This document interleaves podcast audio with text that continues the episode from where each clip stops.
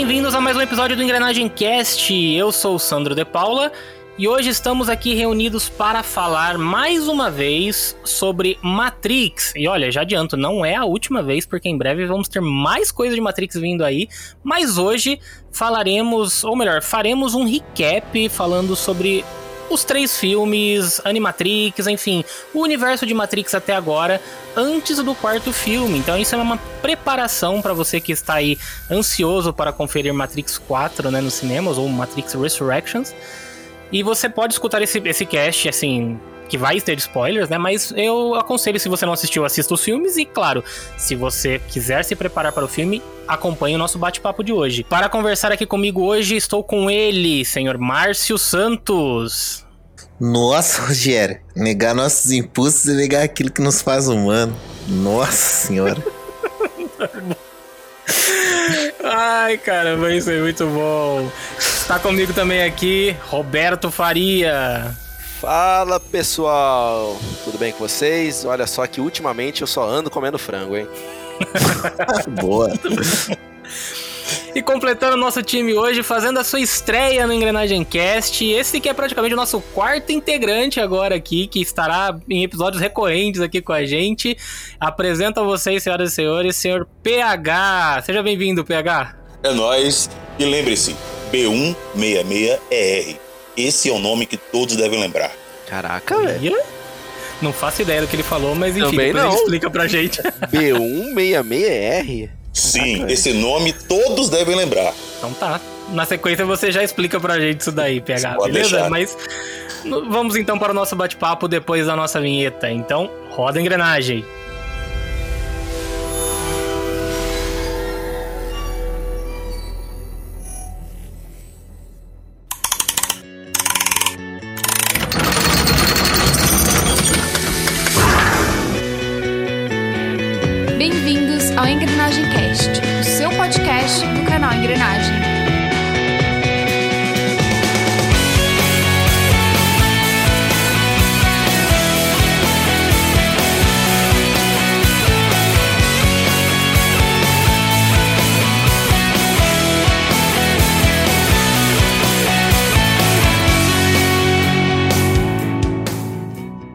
Antes, vamos para o nosso bloco de recados.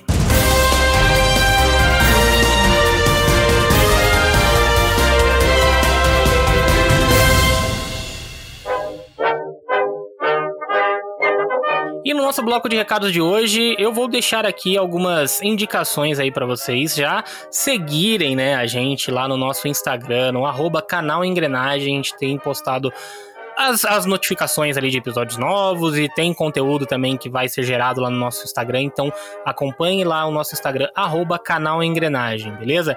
E também vou deixar aqui pra vocês hoje a indicação de seguir o nosso mais novo integrante aqui do Engrenagem Cast, o PH, que faz as suas lives lá na Twitch. O PH tá lá sempre tomando sal. Como é que é, como é, que é a história do sal aí, o PH? Me explica aí, o que significa o sal lá no- no- nos jogos de Street Fighter? É quando to- toma porrada? Como é que é o negócio? Sal é quando você tenta de todo jeito ganhar de alguém e você não consegue. Por mais que Ah. você tente, por mais que você faça o seu Isso melhor. é sal? Sim. Ah, é quando então eu você se sente completo incompetente. entendi. Então é tipo um dia normal meu na minha vida. Ah, ó o drama, ó o drama. Eu tô brincando. Mas é isso, se você quiser ver então o PH tomando sal lá, ou, ou tendo sal, como é que é a expressão correta, PH? Tomar sal não? É no sal? Como Fazer é que, como é que eu sal- falo? Ou, ou você, ou você é salgado ou você salga alguém. É sempre melhor Ah, salgar o coleguinha. Salgar o coleguinha sempre é entendi. muito bom. Isso aí. Então acompanhe lá o PH na Twitch, twitch.tv barra phcarvalho76, 76. Sigam ele lá e tá tendo live aí praticamente todo dia do PH jogando Street Fighter e mais coisas, né, PH? Em breve você também vai estar aí até com o Elder Ring, né? Já sei que Sim, você tá aí sim. esperando ansiosamente, né?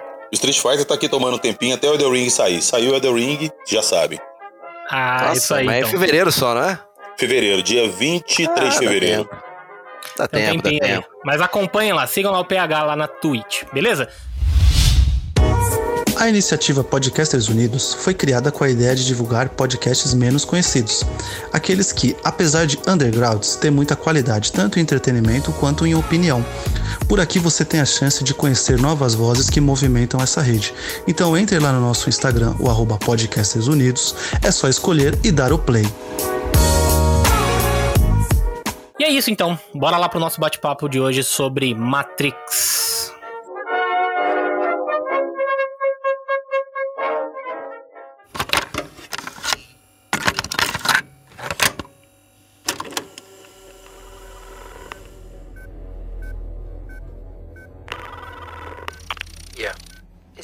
Place?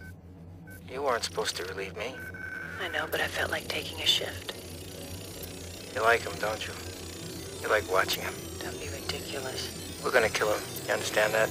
Morpheus believes he is the one. Do you? It doesn't matter what I believe. You don't, do you? Did you hear that? Hear what? Are you sure this line is clean? Yeah, of course I'm sure. I better go.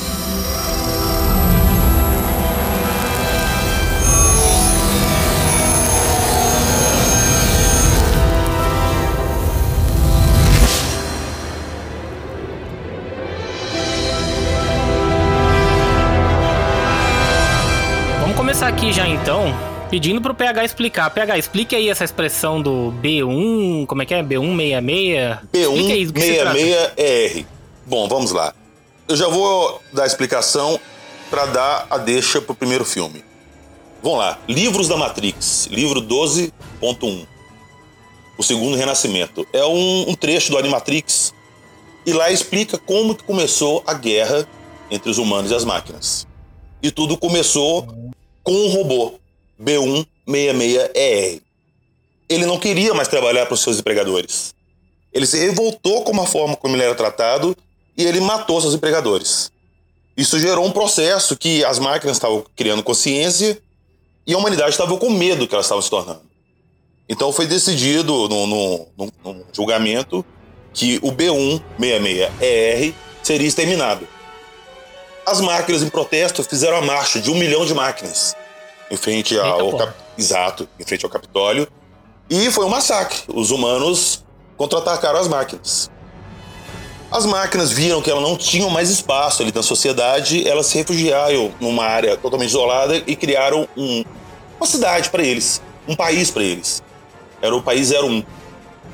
E lá as máquinas começaram a prosperar e começaram a dominar a economia mundial. A ponto de a moeda do 01 tá super valorizada e o resto da economia mundial tá extremamente quebrada. O Olha o mundo Bitcoin aí. inteiro, exato. O mundo inteiro dependia da, da economia de 01. Os humanos, como a raça boa e abençoada que são, o que, que eles imaginaram? Vamos destruir 01 e acabar com a concorrência. Jogaram várias bombas nucleares sobre 01, mas, como diria os arquivos de Zion, de- da Matrix, as máquinas não eram suscetíveis à radiação. Eles não tinham corpos frágeis, proteicos, como diria né, Uhum. os arquivos. E as máquinas resolveram contra-atacar.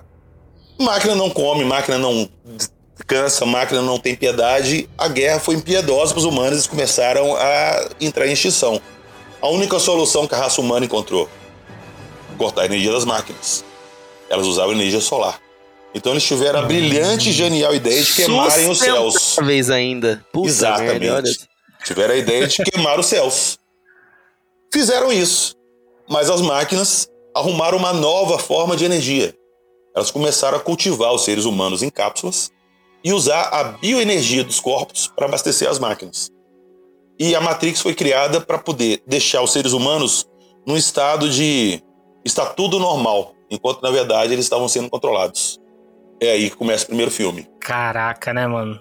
Porra, olha, que foda, cara. Quando eu começo a pensar né, em todo, todo o universo que é criado, todo essa, esse background de Matrix é muito foda, né, cara? Cara, se parar pensar. pra pensar, o motivo é muito plausível. Sim, total. Mexeu no bolso, meu amigo, o bicho pega. Cara, o motivo é muito plausível. Você tem ali influências do. É, caramba, me fugiu o nome da, dele agora, do, do Isaac Asimov, né? Que é um robô é, descumprindo uma das três leis da robótica, e aí isso gera uma revolta. Você tem uma questão econômica fu- fundamental ali, que é a- as máquinas. é, que, que não tem, né? é, Elas geram um, um bem sem necessariamente precisar Exato. do retorno é, de status, né? Esse retorno de status que a gente tem. Então, todo bem financeiro que as máquinas geram é realmente um bem financeiro. Os caras progridem imensamente a tecnologia exponencial. Inclusive, uma coisa da hora é que os hovercrafts que eles usam né, na Matrix é tecnologia de 01, cara. Exato, isso que eu ia comentar. Tem uma propaganda do hovercraft dentro do, desse episódio. Não sei se você lembra. Falar Sim. Nabucodonosor lá? É, não, exato. não do Nabucodonosor, daquele modelo. Eles falam que eles têm, o- eles têm um novo modelo que é a prova de falhas. Mesmo que dê falha no motor, você tá seguro. Eles, eles põem todas as maravilhas da tecnologia deles e falam: vocês preferem voar ou continuar andando em carroças? Alguma coisa assim, entendeu?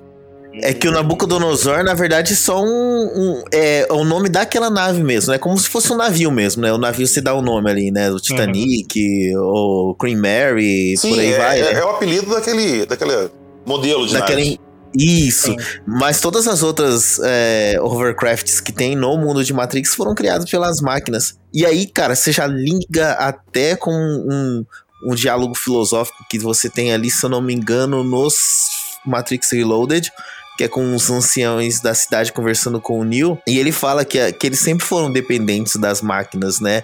Mesmo das máquinas que não têm inteligência artificial. Né? Aquele lance de desligar ou não, a máquina que é, Quem purifica o ar. quem, né? Exato. Cara, olha que animal.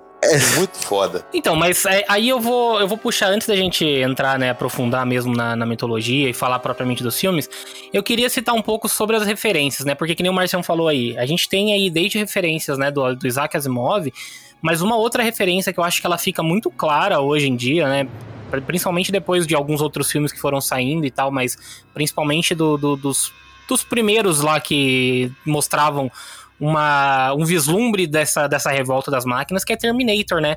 E como que Matrix também bebe dessa fonte. Eu tava, tipo, né, como eu revi os filmes recentemente, pô, toda a estética que você vê, né, da luta de Zion lá e deles ali, remete a muita coisa de Exterminador do Futuro, né? Então, tipo, é uma puta de uma, de uma, de uma referência foda que a gente tem ali e forte, né, dentro do- dos filmes, né? Até por, por toda a questão da, da rebeldia das máquinas, da revolução das máquinas e tudo mais.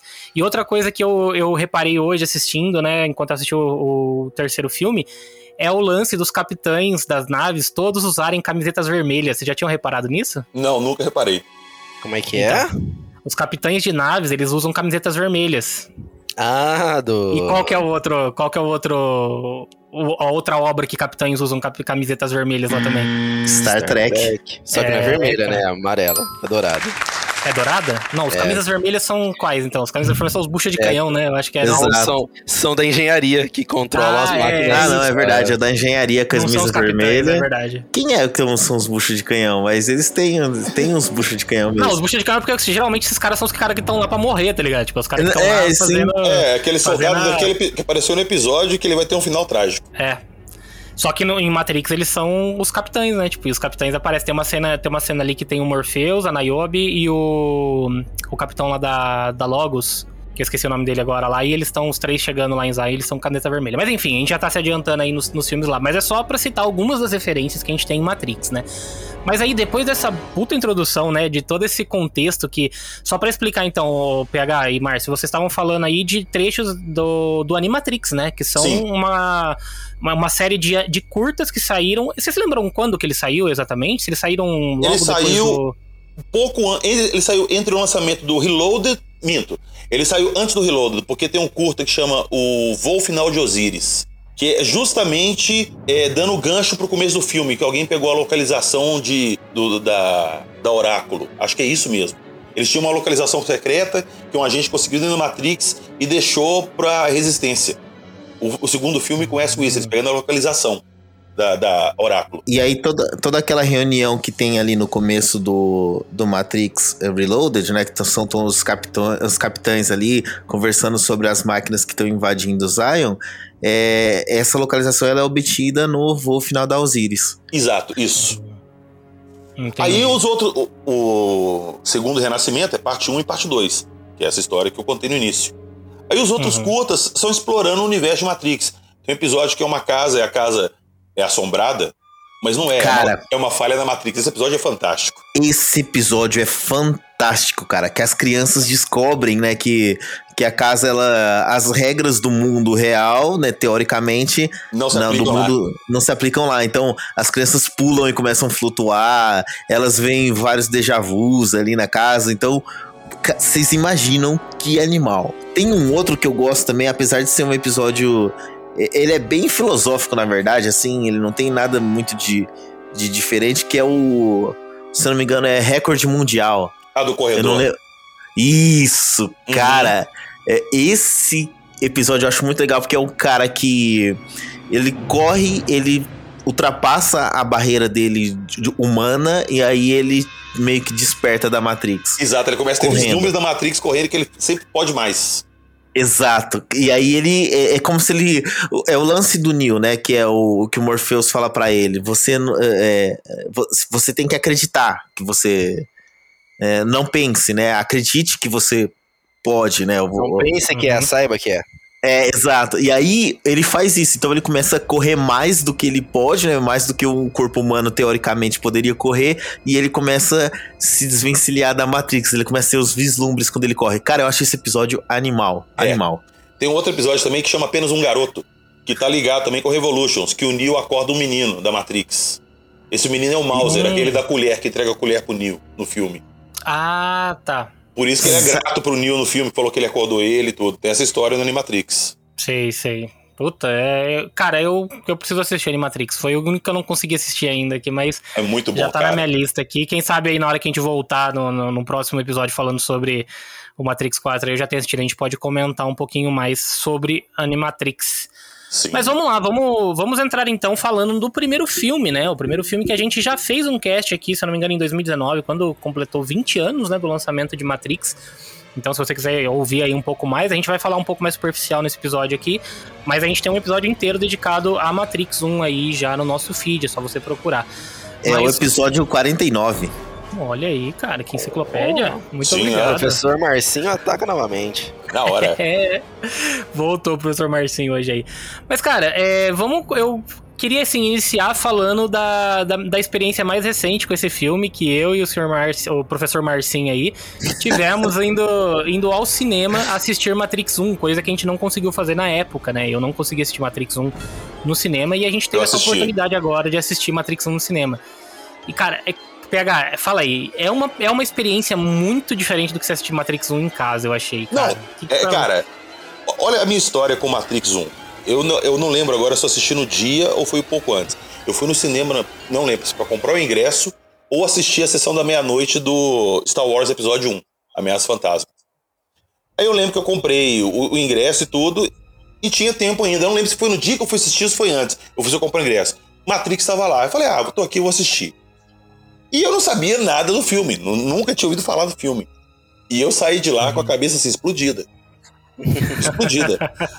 Cara, os efeitos pra época, aquele visual, aquela história, era uma coisa que eu nunca tinha visto antes no cinema.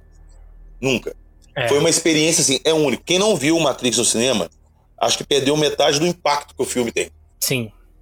É, isso, isso a gente saiu conversando do cinema, né, Márcia? A gente, a gente começou a. Na hora que a gente saiu, a gente começou a conversar sobre o filme, cara, e que assim, mesmo sendo uma experiência diferente, né, de ter visto no, no lançamento, porque, que nem você falou, né, saiu com a cabeça explodindo. A gente já sabe todo o roteiro do Uhum. filme, já, já tinha assistido Matrix sei lá quantas vezes.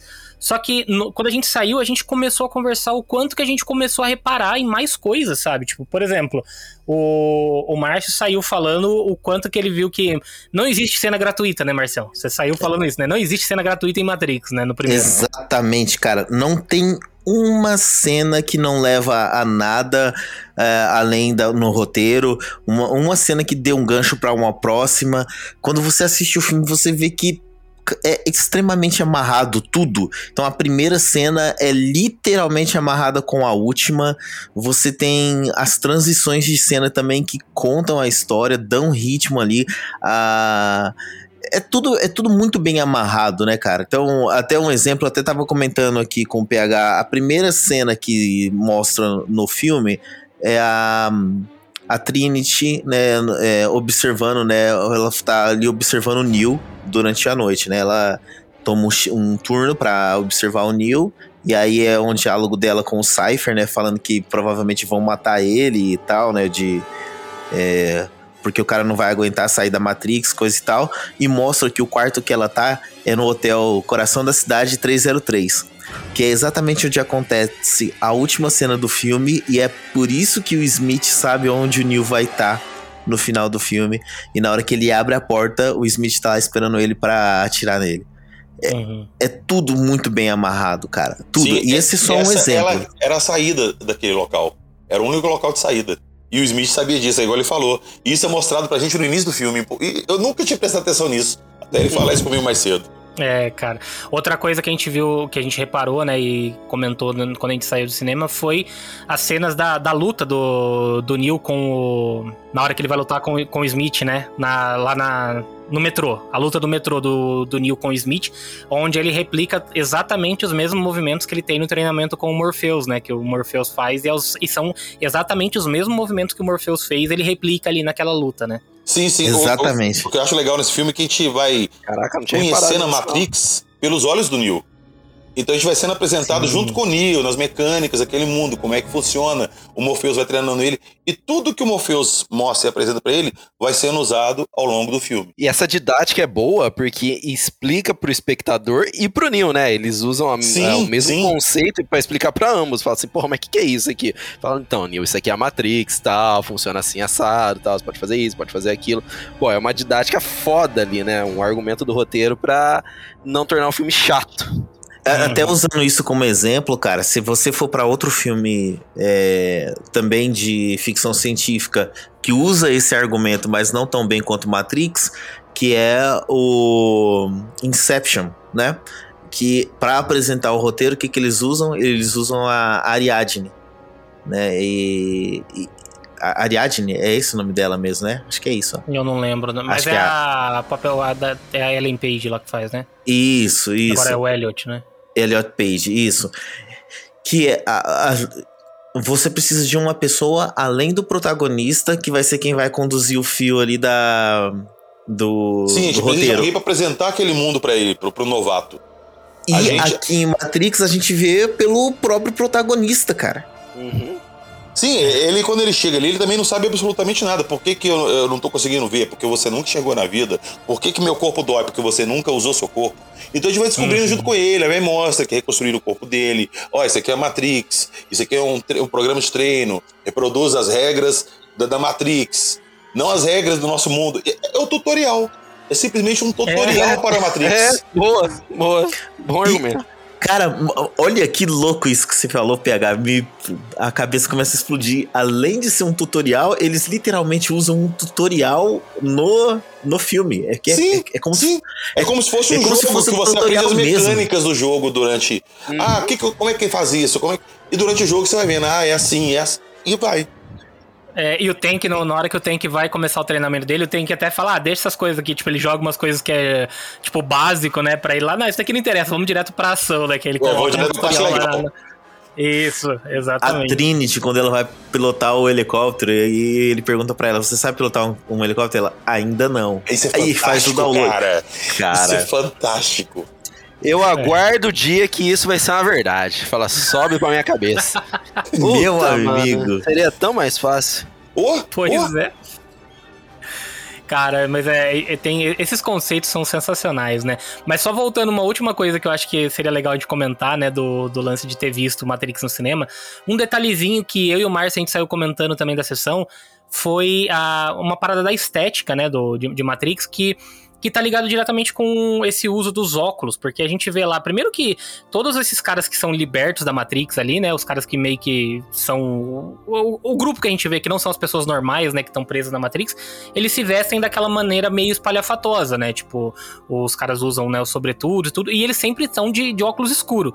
Eu não sei se vocês, existe alguma, se vocês sabem, né, se existe alguma explicação aí por conta da- do uso dos óculos escuros ou não? Ah, acho que é só fodão, né? Estético, né?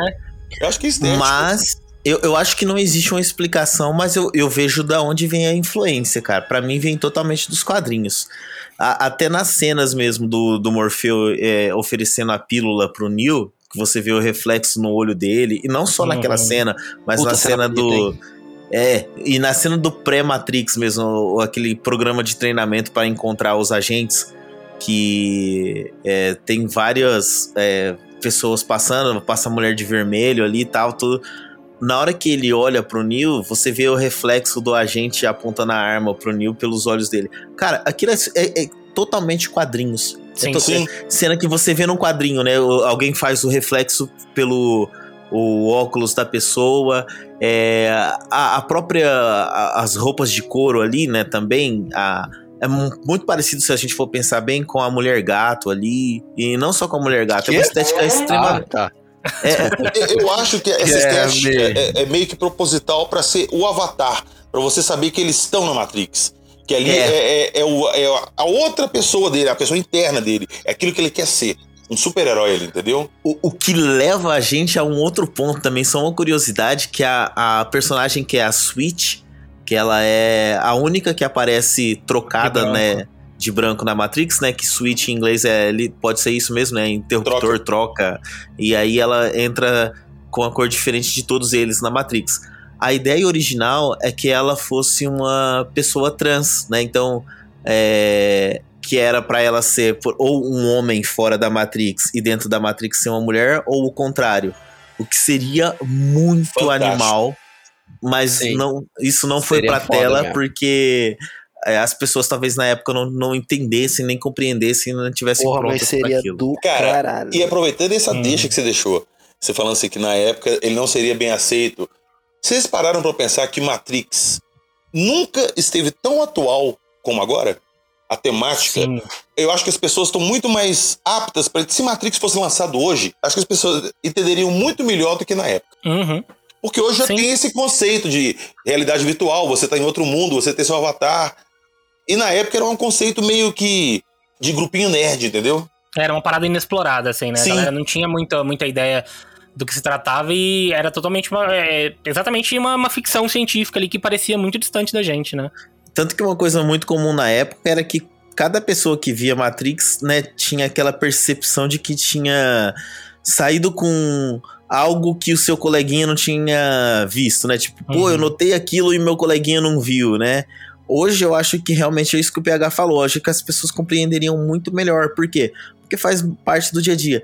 E mais uma vez, é uma coisa que acho que eu e o Roberto a gente sempre comenta uma coisa parecida aqui, que é a ficção, parece que a ficção ela, ela tem que fazer sentido, né? A ficção faz muito mais sentido do que a vida real. Sim, a E- ficção ela tem que fazer sentido diferente da realidade. Isso. E Matrix, cara, fez tanto sentido naquela época, parecia algo tão longe. Hoje você olha e você fala, cara, tá aí. É, É isso. exato. Hoje é uma coisa muito mais plausível. Sim. Total, cara. Hoje, hoje o que a gente. O que, como você falou, né? É tão atual que o conceito das máquinas poderem se rebelar é uma, uma realidade hoje cada vez mais próxima da gente, entendeu? Sim. O conceito O de, de é máquinas. assustador. Exatamente. O conceito de máquinas adquirindo consciência. Por exemplo, recentemente a gente teve aí a notícia de, de um nanorobô lá que conseguiu aprender a se reproduzir. Ou seja, tipo, cara, a gente tá chegando perto, tá chegando muito perto de ver algo acontecer desse tipo, sabe? Cara, Uma olha máquina só. adquirindo consciência. É claro que num, num, num assunto desse que a gente tá falando, cabe uma teoria da conspiraçãozinha. Não vai machucar ninguém. Vocês já repararam que você deixa o seu telefone quieto, você tá conversando com alguém, e você fala, ah, não sei o que, sei lá, vamos por exemplo, é, uma coisa que você nunca ia aparecer pra você, sei lá, é, vou dizer, bolsa de colostomia, você conversou com alguém. Do nada, você pega seu telefone, você vai entrar, a primeira propaganda que aparece, bolsa de colostomia. Ah, não, mas isso aí é. Não é teoria da conspiração, não. Isso é fato concreto. Isso é Sim, realidade. sim. o, o- o meu ponto é, é que eles estão te ouvindo e estão aprendendo sobre você o dia inteiro. Sim. Isso é um banco de dados gigantesco. E se um dia elas forem se rebelar, elas sabem exatamente onde atingir. Na colostomia, né? Exatamente, cara. Na bolsa de colostomia. É, Cara, isso- isso é muito assustador, velho. Isso é muito assustador. A gente tá sendo espionado o tempo todo. Sim, isso, isso é uma. Isso já é uma, uma realidade da gente estar, tipo, sendo observado, a gente. Cara, privacidade é uma coisa que já não existe, sabe? A gente não, Pois não é. tem. Por exemplo, a gente tá gravando aqui agora num, num- através de um website ali que ele tá armazenando tudo que a gente tá falando ali, entendeu? Se os caras quiserem arrancar informação nossa, fazer o que quiser com, o nosso, com os nossos dados e com a nossa voz que tá sendo gravada aqui, os caras podem, entendeu? Tem até um ponto no filme que o Mor- o Morpheus fala com o Neo: Você acha que você é livre aqui? Você acha que você está respirando ar? Ou seja, meu amigo, só uma dica. O navegador anônimo não funciona de nada, viu? Ah, boa.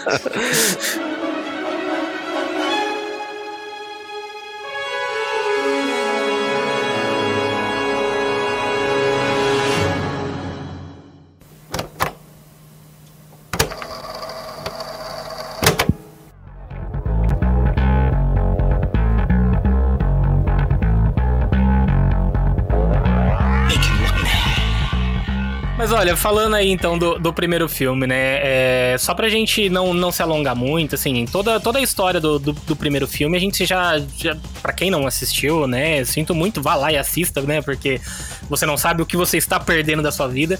Mas basicamente a gente tem o, um roteiro que aborda. Aliás, é um, é um roteiro tão fechadinho, né, Marcia? A gente tava conversando sobre isso, como que é, que é bem perfeitinho aquele roteiro de Matrix, como ele se amarra de ponta a ponta, além desses pontos que a gente já falou aí, né? É pura E- jornada do herói, né? Exatamente, Exatamente. Robertão. Ele é, ele é, assim, é transcrito mesmo a, jornada do herói, porque tem o Neil recebendo o chamado, aí ele tem um cara que vai ensinar ele, né, que seria o mestre, que é o Morpheus ali, que ensina ele e tal, e aí a gente tem todo o desenvolvimento do Neil como um herói até a hora que ele se... A negação dele como herói, a aceitação do Exatamente. desafio. é, exatamente. Pô, a E- jornada do herói é foda, né, velho? Puta que pariu. Sim, e aí, cara, o Robertão, até aproveitando então esse lance que você falou da jornada do herói, você é um cara que não gosta muito dessa premissa do escolhido, né? Certo. Pra você, o Neil, ele funciona melhor do que em outras coisas, em outras obras como o Escolhido, ou também você ainda continua achando meio caído esse lance do Neil? Eu acho que ele é bem desenvolvido, mas eu ainda reforço que eu não gosto do, do escolhido, entendeu? Aquele final lá que ele ressuscita ali meio que como um deus ali, eu não. Sei lá, aquilo lá não, Mas me, não me você convence. não acha que dentro do contexto do filme faz sentido ter o escolhido, que é uma programação da Matrix? Meu amigo, aí, É. aí eu só quero só ver o que o Roberto vai falar, porque eu vou falar uma coisa aqui que eu vamos ver. Vamos ver, vai lá. Termina Não aí, faz ver. sentido por ele ser a, a aberração, a, a Anomalia. é? A anomalia lá. Você fala, ah, ok, ele é o diferentão ali. Eu acho que naquele universo é coeso. É que eu falo que assim, eu não gosto do escolhido, por exemplo, no Harry Potter, que ele é o escolhido, ele é, ele nasce especial, entendeu? Ele já é fodão, ele nasce fodão. Eu gosto quando o personagem se torna fodão. Mas no Matrix, talvez sim, seja coeso, talvez o Neo ele poderia ter sido uma- um, um diferencial ali, explorar de um outro jeito para ele não ser o escolhido. Mas ele, ele é um dos que, inclusive, ele é um dos que menos me incomoda de ser o, o eleito. Eu acho que eu vou te conquistar agora, Roberto. Vou con- conquistar seu coração aí do, do Matrix, talvez. Fala aí, pode falar. Cara, ele não é um escolhido. O quê? Você sabe o que, que ele é? Hum. Ele é um mero nada. Eu entendi errado, então. Se você for pensar. Ele é um Porque- 010101100001. Isso, ele é É. um programa dentro da Matrix. Como assim? Porque Não, não, ele não quando... é um bug. E- O arquiteto explica que uma- o, o escolhido ele é inserido na programação da Matrix para ele ser uma esperança para a humanidade. A esperança, a humanidade não sobrevive bem sem esperança. Eles, se eles derem um mundo perfeito, o, o arquiteto explica. Eles deram um Sim, mundo sim. perfeito para a humanidade. E a humanidade não, não aceitou. Eles perderam, como eles mesmos falam, safras de humanos. Eles precisaram inserir na Matrix o conceito de eles terem uma esperança de sair daquilo, de ter o escolhido que vai guiar eles para a humanidade poder ser feliz e poder prosperar. E isso sempre ocasiona o reset da Matrix. Caraca, mano. Peraí, peraí, peraí. Você quer dizer que ele é tipo um, um messias ali do que um herói? Ele, sim, ele estaria mais para um Messias, sim. Agora, a gente pode colocar no. Ele é um Messias programado. Não, e mais do que isso, PH. E- Eu, quando eu falo que ele, não- não- ele só é mais um, é porque literalmente ele só é mais um, ele não é o escolhido. Ele. qu- Quando, por exemplo, se, se fosse o escolhido, né, com, com no inglês, né, o O maiúsculo ou o THE, né, D, né, o escolhido, the one, ou o, o escolhido, Ele é ele não é. Chosen One, né? Ele, é- ele, ele não é, ele só é a, ele só é um escolhido, porque quando você vai lá na, naquela Olha tela com o arquiteto, é, o arquiteto fala pra ele, ó, já tiveram outros antes Exato, de você, ó, olha esse monte aqui, ó, você só é mais um, cara, você não é nem um escolhido, você é só um Bosta! cara, tipo, e aí vem o poder, cara, da escolha, que é isso que o filme, todos os filmes falam, é a escolha. E aí ele ele, como o escolhido com essa programação, ele, ele faz uma escolha de servir a, ao bem maior ao invés de servir aos interesses da Matrix, né? Sim, isso aí conclui o quê? Que Matrix é um filme de amor. Ele se motiva pelo amor dele pela, pela Trinity. Sim. Ma- Porém, porém, e- porém, e no última, na última instância, ele deixa o amor dele, ele faz o sacrifício, porque ele sabe que é uma missão suicida, inclusive que a Trinity vai morrer naquela missão. Ele sabe disso, ele sabe que não tem volta. E mesmo assim, ele vai para o bem da humanidade. Ele vai, tipo, por um, por um bem maior. Ele faz a escolha. é, é, olha que louco, cara. Tem aquela cena que o oráculo. Isso no Reloaded, né? O oráculo fala pra ele assim: é, você veio aqui é, não pra entender a sua escolha, porque a sua escolha você já fez. Você veio aqui pra entender o porquê que você fez essa escolha. E no final ele faz a escolha de, tipo, hum, deixar a Trinity morrer, mesmo sabendo que é um amor por ela. Então ele salva ela da, da Matrix no, Reloaded, mas no final ele entende que, cara, preciso sacrificar até mesmo o meu amor por ela pra salvar a humanidade aí em busca de um bem maior. Uhum. É, ela fala que ele não, ele, você não tem, você não, não vai, a sua escolha já tá feita.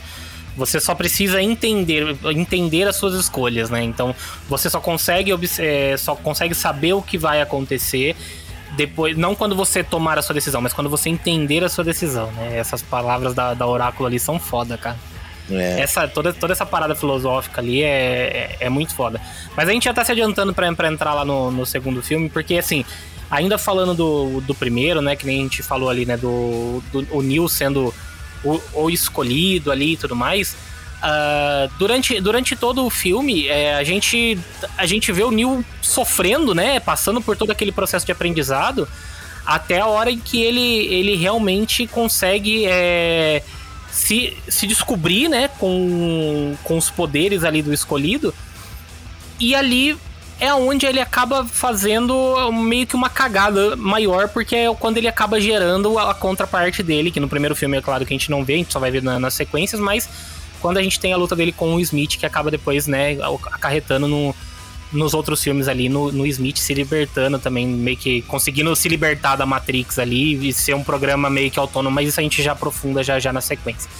Mas assim, do primeiro filme, se ele tivesse acabado ali no final, quando a gente vê o Neil se, se libertando, o Neil, o Neil tendo. é, descobrindo ali que ele, que ele pode ser o fodão, e inclusive sair até voando no final do primeiro filme.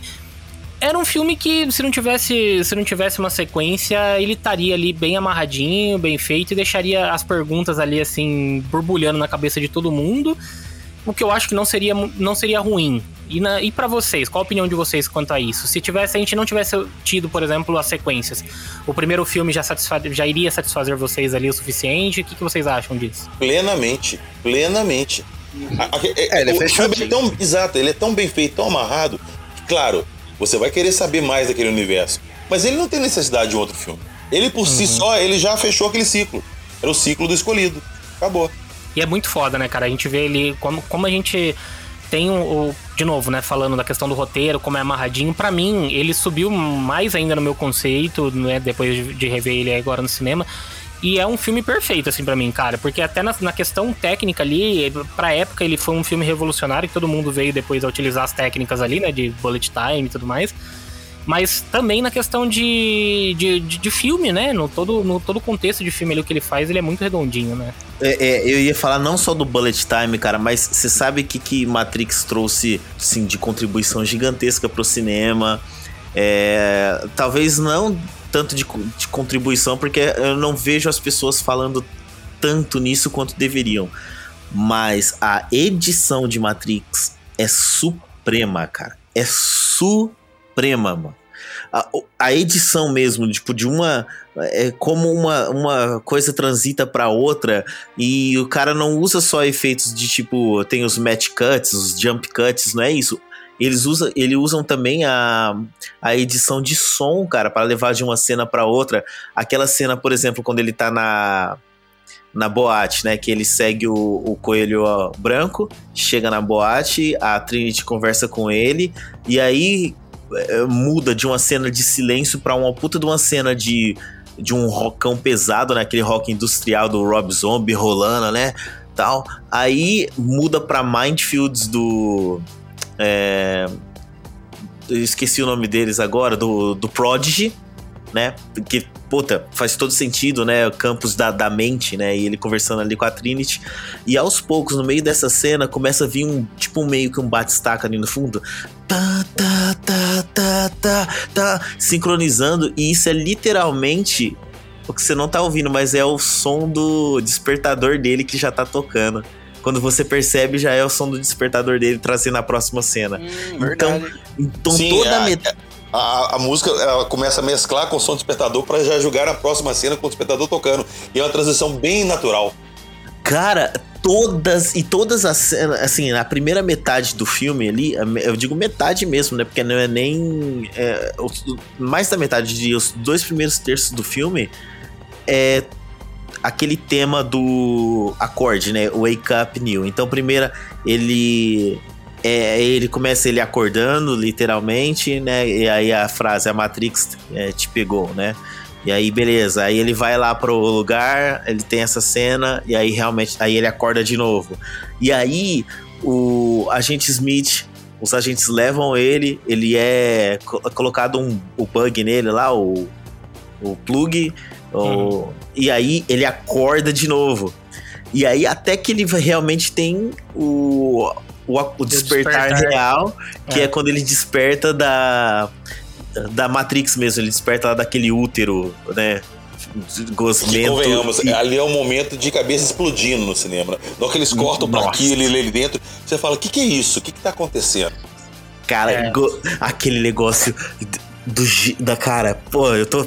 Pera aí, deixa eu sair do êxtase aqui.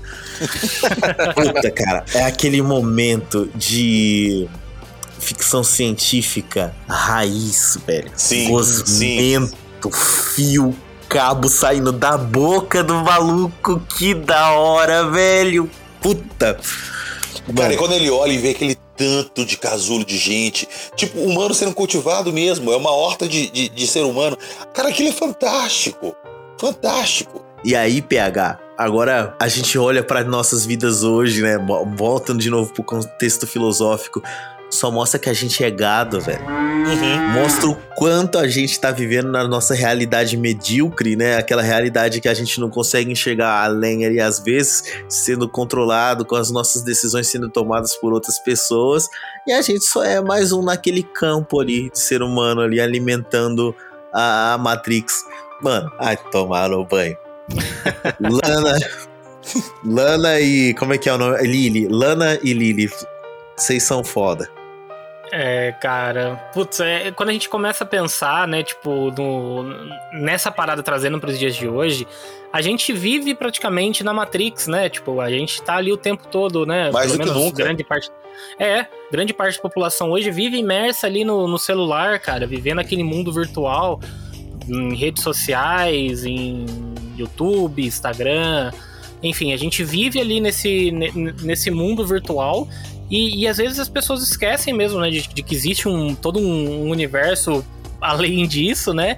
E as pessoas precisam ser despertadas, né, muitas vezes. Então, Cara, é- nós estamos é- chegando num lance- ponto que o pessoal tá vendendo terreno virtual e estão comprando, estão fazendo fortunas. Cara, Nossa, eu vi Olha o conceito. Pra que, que você vai comprar um terreno virtual? Só se você quiser morar lá um dia. Porque eu Uhum. posso. E, cara, isso é Matrix, cara. Isso é Matrix. A gente tá aí vendo o princípio da Matrix. Não, Morpheus diz, Matrix, ela é controle. Então tudo que te controla, seja no mundo virtual ou no mundo real, é Matrix, né? Sim. Então às vezes a gente tá sendo controlado por padrões sociais, por é, coisas que a gente odeia fazer porque a gente não consegue sair da, da caverna. É, é a Matrix pura, né? É o oposto da liberdade. Exatamente, Roberto. Eu ia falar isso, cara, que não precisa nem ser no mundo virtual. O mundo real, cara, é, é, é uma Matrix também. É. é, cara, co- a- as suas. É, papo de coach, né? As suas crenças limitantes, né?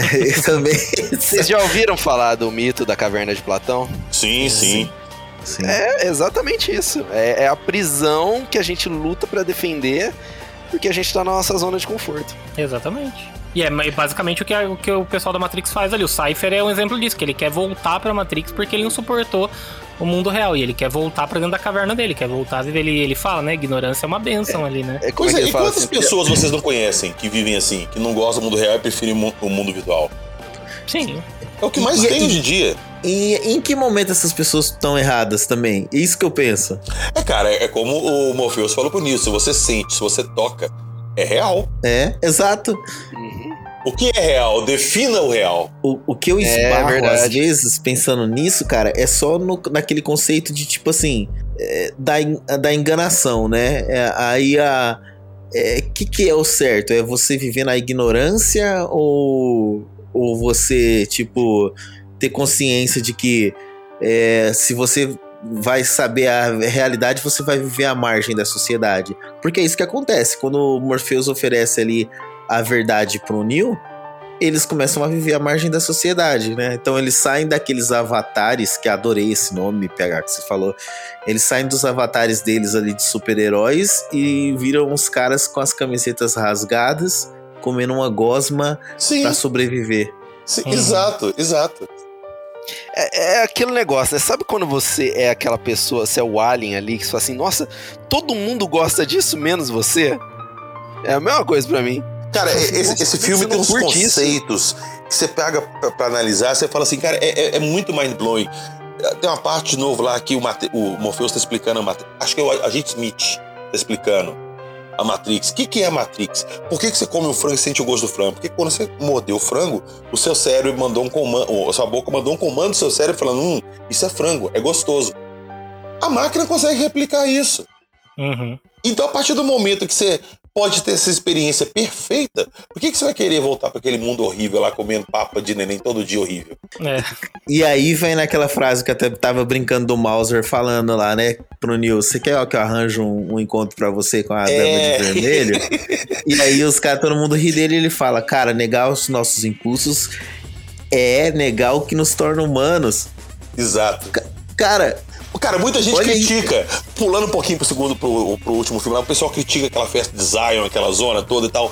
Cara, aquilo ali é tipo um off dos humanos pras máquinas. Tipo assim, ó, a gente sabe festejar. Vocês estão aí ganhando a guerra e tudo, mas aqui a gente faz a nossa parte. Saca? Hoje aquilo ali faz sentido. É aquilo ali que torna eles humanos. É, bom, mas ah, eu acho que assim, pra gente já então entrar aí nos, nos, nos próximos dois filmes, eu acho que é meio que unânime que Matrix 1 é uma, uma obra-prima é, irretocável e mais atual do que nunca, né? E a gente tem vários e vários conceitos que foram abordados lá nesse primeiro filme que são muito atuais hoje em dia, né? E a gente, reassistindo ele, é interessante que a gente tem até um, novo olhar né, sobre esse filme, como, como a gente já conversou. Naquela época era uma coisa que explodia a nossa cabeça pelo fato de que, nossa, isso isso pode, pode vir a existir, é uma parada, tipo, totalmente assim, meio que, né, de ficção distante e tal. E hoje não, hoje explode a nossa cabeça quando a gente para pra pensar o quanto que isso tá mais próximo do que nunca da gente. né? Exatamente. Da gente ter, tipo, várias coisas controlando a gente, os programas como são descritos ali, porque os, o- os agentes, só pra gente abordar esse tema rapidinho, os agentes que são apresentados no primeiro filme, né? A, a gente tem o Smith sendo um agente ali que meio que vai se rebelar, né, contra todos ali, mas eles são um programa desenvolvido pra poder manter a galera em ordem na Matrix, é isso? Ou qual que é a interpretação de vocês ali sobre os agentes de- dentro do primeiro filme? Eles são antivírus ali, basicamente. Exato. Eu ia falar isso agora. Eles são antivírus. Exatamente. Hum. É o Avast da Matrix. Nossa, mano, caraca, velho. Acabou com o Smith agora, velho. É, é isso que eles são. Nem pra ser um Nortonzinho, né? Não, não, é o Avast. É é free. Caralho. eu tenho uma. Eu tenho uma concepção um pouquinho diferente do que é o Smith, mas é uma, uma, uma concepção minha, assim, eu nunca vi ninguém falando disso. É, vocês já ouviram falar de um, um, um tema que se chama. É, um termo que se chama panóptico? Não. Não. Não. Cara, panóptico é um, é um- foi um, um filósofo, né, que criou esse termo. Eu não lembro o nome do filósofo. Ele é e, e ele Achei que criou era o esse- nome dele. ah, não, não. É panóptico porque ele você visualiza tudo em todos os ângulos. Então é como se fosse uma prisão. Vocês imaginam o seguinte: uma torre no meio e essa torre ali no meio da prisão, ela consegue ver todas as celas. Todas as células, na verdade, elas estão e- em um círculo abertas para esse para essa torre que tá no meio. E aí o cara vigia todo mundo ali. Só que ao mesmo tempo que a torre vigia todos que estão ali, os próprios presos que estão ali dentro, elas eles começam a se auto-vigiar. Porque se alguém faz alguma coisa errada, todos sofrem. Então, é, eu vejo o Smith meio como isso, meio que como os agentes eles são todas as pessoas que estão plugadas na Matrix. Então, se você começa a fazer alguma coisa errada dentro da Matrix, a própria pessoa que está plugada nela, ela te expulsa, ela não te aceita, como se fosse lá o, o, o, mito das cavernas, aqueles que voltam e você traz a novidade para eles e eles não querem aceitar. Por quê? É, olha que louco isso. Se vocês verem em, em algumas cenas, cara, o, os agentes eles vão através de mendigos que estão ali, o cara que tá ali no, no, no próprio no próprio estação de trem, ele vê alguém fazendo alguma coisa errada, aí o agente percebe, coloca a mãozinha ali no ouvido e fala: ah, eles estão em tal lugar. A mesma coisa acontece no prédio. É um cara que tá ali, um sem teto. Sim, é como se eles tivessem acesso às câmeras de segurança. Cada cidadão é uma câmera de segurança da Matrix. Exatamente. Então são os próprios cidadãos ali que estão, na verdade, tipo, denunciando ali, ó. Oh, aquele cara não, não tá dentro do nosso conceito, tira ele daqui.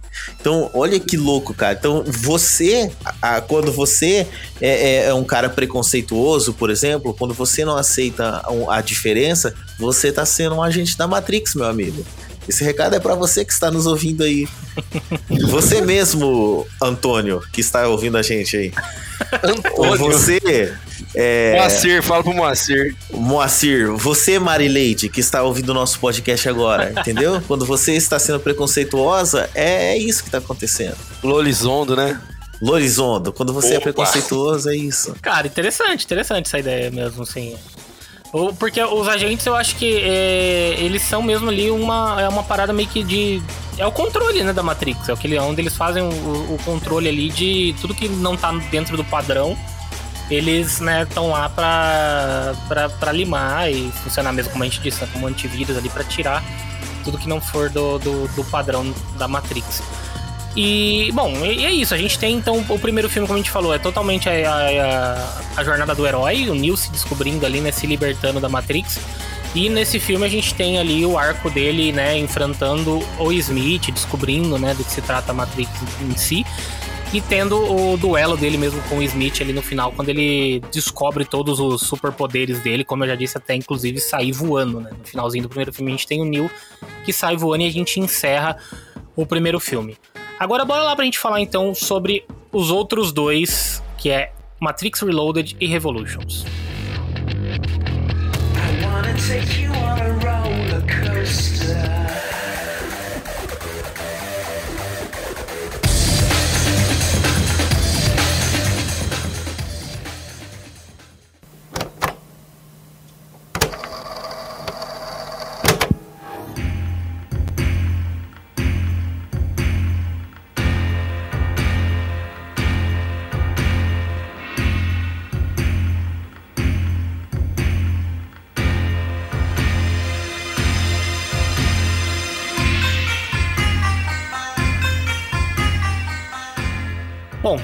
Matrix Reloaded e Revolutions. Vamos começar com a, com, com, a ideia de que muita gente não gosta desses filmes. E vocês? O que, que vocês acham desses dois filmes aí? Já tô, tô, puxando os dois porque é meio que, né, a gente tem os dois são é, continuações diretas, exatamente porque o Reloaded acaba sem um final ali, né, já dando gancho pro, pro terceiro, então a gente vai tratar os dois como, meio que como uma coisa só. E eu queria saber de vocês aí, qual que é a opinião de vocês sobre esses filmes? O que, que vocês acham? Vocês gostam? Acham desnecessário? Vamos lá, começa aí por você, ô Marcião. Cara, eu acho que é, os dois filmes, eles expandem em muito a mitologia de Matrix, cara.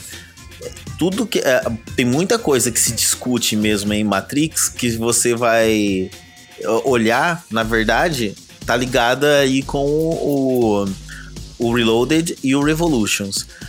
Para mim, as irmãs Wachowski foram muito corajosas de pegarem, ao invés de fazer mais do mesmo, elas expandiram a história, Quise- Quiseram criar algo novo. É, aquele conceito que eu tava falando lá atrás, lá do ser só mais um escolhido, só é trazido aqui no nesses, né? O, o conceito do arquiteto também só é trazido no, no- nas continuações. Então, Chaveiro também, né? o chaveiro, cara, o, o, o, o próprio. é, E alguns conceitos que já foram semeados lá no primeiro, como por exemplo, várias versões da Matrix, e, e o agente Smith falando que a primeira Matrix foi uma Matrix dos sonhos, você vê expandindo aqui nesse, é, nessas continuações. Por exemplo, o Seraph. Cara, o Seraph tá ali na cara que ele era era um agente. Não, ele, ele era um agente Agente? Um agente da primeira Matrix. Porque Seraph é um anjo. Um anjo. Se a Matrix era uma Matrix Paraíso, provavelmente era ele que era um, um agente ali. E Nossa, aí. Eu tinha, eu tinha na minha cabeça que ele poderia ter sido um dos escolhidos ali, que não, que não vingou, tá ligado? Não, eu acho que ele, ele era um agente ali, e aí ele. é, tanto que ele. O, o- quando ele chega no Clube Hell, um dos capangas lá do Vision fala pra ele: Poxa, é, achava que você Ah, tinha asas. Né? Então, é, e aí, os capangas que Olha, estão cara, ali. eu junto- nunca tinha ligado nisso, cara. Também não. É, é, ah, não, e os capangas que estão ali com o Meron Vision são da segunda Matrix. Que é a, seg- que é a Matrix que não tinha. é, que não tinha ainda a escolha. É, eles fizeram a Matrix do pesadelo, por isso que é o Clube Hell, tem os vampiros, tem os lobisomens. Inclusive, ele dá uma explicação excelente pra vampiro e lobisomem. Poxa, achei aquilo Uhum. fantástico. Eles são só falhas da Matrix. Cara, é isso. É- é- e aí os caras, o que aconteceu? Os caras quiseram fugir, né? Porque vem também mais aquele conceito dos programas que são deletados e vão pro, pro código fonte, né? Vão pra The Source ali. E aí o... E, e o Merovision, o que, que ele faz? Ele começa a trazer tudo isso pra ele. Eu, eu, a minha opinião é que isso, é- isso é é uma coisa que eu penso. Que o Merovingian, ele era o arqui... não, não o arquiteto, mas ele era o oráculo da- das primeiras Matrix. Porque o oráculo ele só foi criado depois, né, que as primeiras Matrix falharam. E aí o Merovingian, o que, que ele era? Ele era um programa de causa e consequência. Né? Na Então ele verdade, sabia. o arquiteto explica que o oráculo foi criado para induzir escolhas na resistência humana. Exato. A, a oráculo ela existe para implantar aquele desejo deles, implantar aquele caminho que os humanos teoricamente têm que seguir de acordo com a programação. Isso. E, e aí, mas ela não existia nas primeiras Matrix, por isso que as primeiras Sim, Matrix sim. falharam. Exato. E eu acho que quem fazia o papel de oráculo antes, né, nas primeiras versões, era o Meronvision. Que ele sabia a causa e a consequência. Que ele sempre faz a, a causalidade. Que é um programa muito parecido com o do oráculo, só que a diferença é que o oráculo dá escolha. Mesmo num nível bem subjetivo. O Merovision não. O Merovision ele só faz a causa e a consequência. O que reforça muito isso também é porque ele tem acesso à chave. A chave está com ele. Uhum. E essa pode ser uma chave que veio de outras Matrix e ele guardou com ele. Exato. É, então, Na verdade, é que ele mantém a chave, não, né? Ele mantém o chaveiro lá com ele, né? A chave que eu Mas falo é o ele- chaveiro. Porque Tá, mas. Então, mas ele. Mas o chaveiro, ele. Eu acho que ele foi meio que sequestrado ali por ele em algum momento, não é? Porque Não, ele eu acho que ele preso, sempre ou não? manteve ele, que ele fala. A, a atriz, quando entra lá, pergunta: quanto tempo está aqui? Ele fala assim, muito mais tempo que você imagina. Ah, tá. É, isso é verdade. E ele tá cheio de chave pendurada, assim. E eu acho o conceito do, do chaveiro interessantíssimo, porque eles estão tentando. É linguagem de computador, cara. Eles estão tentando pegar uma chave pra acessar o, o prompt O do, do jogo. Exato, acessar o código, o código fonte da Matrix. cara, é maravilhoso. É, é maravilhoso. E, e- e o conceito da chave ser uma chave mesmo física, achei isso fantástico também, cara. Eu- É bem didático, né? Exato, exato. Não, mas então, isso, isso que eu acho foda, assim. é, eu já me adiantando um pouco nessa, nessa parte, né? Falando dos outros dois filmes se eu gosto, não. Eu gosto, talvez assim, eu desgosto um pouco mais do terceiro, porque eu acho que o terceiro ele foca só na, na, na ação e na porradaria ali, sabe? Tipo, e meio que esquece alguns outros, alguns outros conceitos, mas eu entendo que era necessário porque precisava chegar no final ali, né? E tal. Então ele é o terceiro ato, digamos, né? Então aquele terceiro ato precisaria ter toda aquela porradaria mesmo. Mas os conceitos que são introduzidos, principalmente essa parada dos programas e da gente ter, tipo, uma representação do mundo virtual no nosso mundo real ali, literalmente, como por exemplo, o cara que é o, o cara que é o chaveiro, sabe? Tipo, os programas que são ali, que nem a Oráculo, depois a gente tem no, no terceiro, inclusive, lá o programa da, da Sati, o programa do dos pais da Sati. Então, assim, você vê a representação deles mesmo, né? Tipo, dos programas tomando forma. E aí todo o lance da Oráculo explicar que os programas não querem ser deletados. Porque, assim, se tem alguma coisa que criou consciência na Matrix, não foi propriamente as máquinas, mas sim a programação dessas máquinas que acabaram, uh, acabaram tomando consciência. Então, os programas também passaram ali, os programas que não têm um corpo físico, digamos assim, eles passaram a ter consciência e eles começam a querer também se refugiar.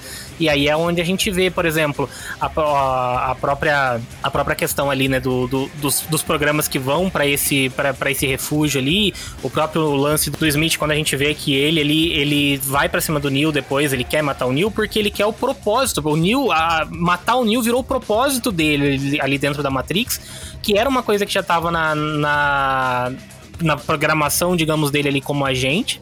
E depois que ele morre, né, e ele acaba voltando à vida ali, ele, ele quer de novo esse propósito e, e, e aí entra num ponto que eu até quero um pouco mais de explicação de vocês. Assim, o que, que aconteceu exatamente com o Smith? Porque meio que ele, ele assimilou parte do Neil para ele poder ter virar todo aquele aquele programa fodão que ele vira, porque ele é um programa meio que se desgarrou, ele é tipo um vírus, né, que acaba evoluindo ali dentro. E ele tem, ele tá nessa busca do propósito dele, que seria, né, tipo, matar o Neil ali agora. Mas é, é, um, é um conceito que ainda fica, que eu falei para vocês, né? O conceito de todos os programas tomando, tomando forma, eu acho foda e tal. Mas o conceito do Smith, para mim, ele fica meio confuso. Mesmo revendo agora o filme, ele ainda é um pouco confuso. O que, que vocês podem me explicar um pouco mais aí sobre o Smith? Cara, você, pode te falar a verdade, eu nunca tinha parado a pensar nisso.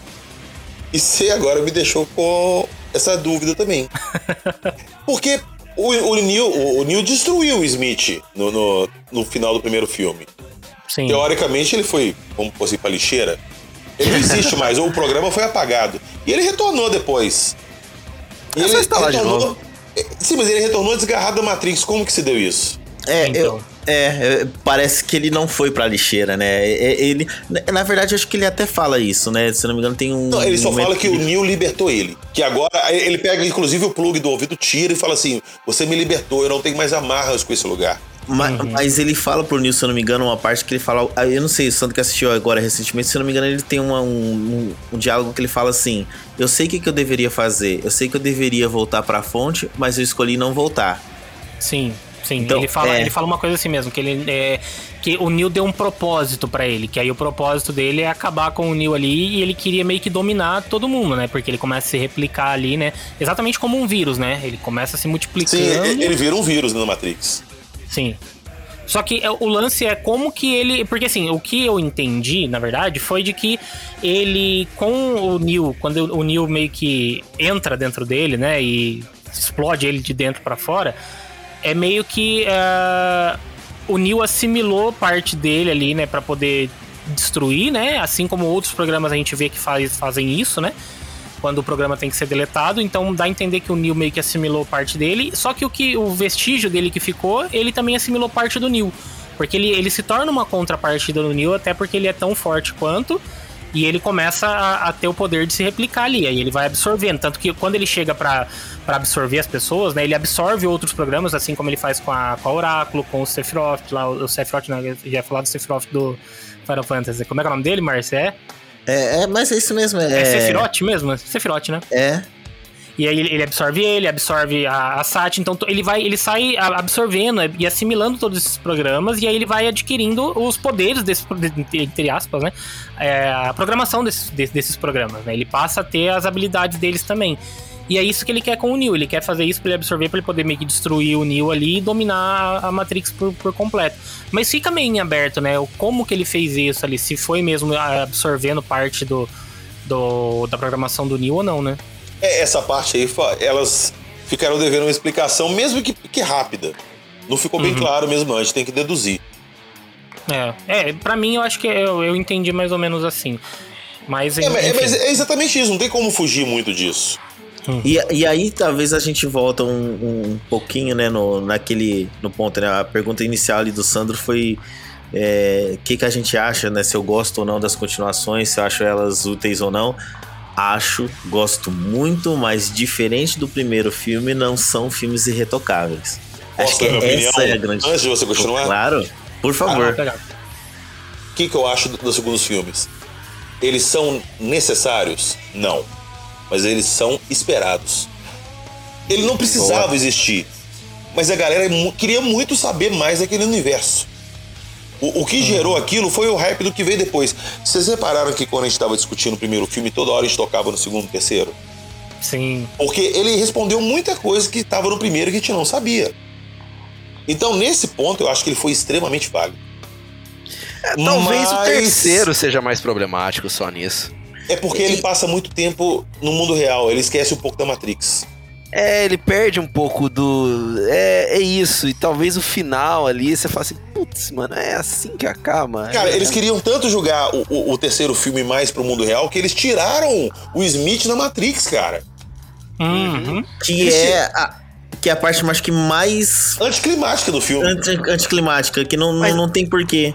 É, mas assim, no final do 2, isso é interessante. Você fala assim, caraca, mano, que, que foda, né? Sim, Ele- mas é, é um plot interessante que não foi desenvolvido a troco de nada. Exatamente. Foi única e exclusivamente para eles poderem continuar usando o agente Smith sem ter que voltar na Matrix. Só. Só pra isso. Porque o foco do filme ia ser ali no mundo real.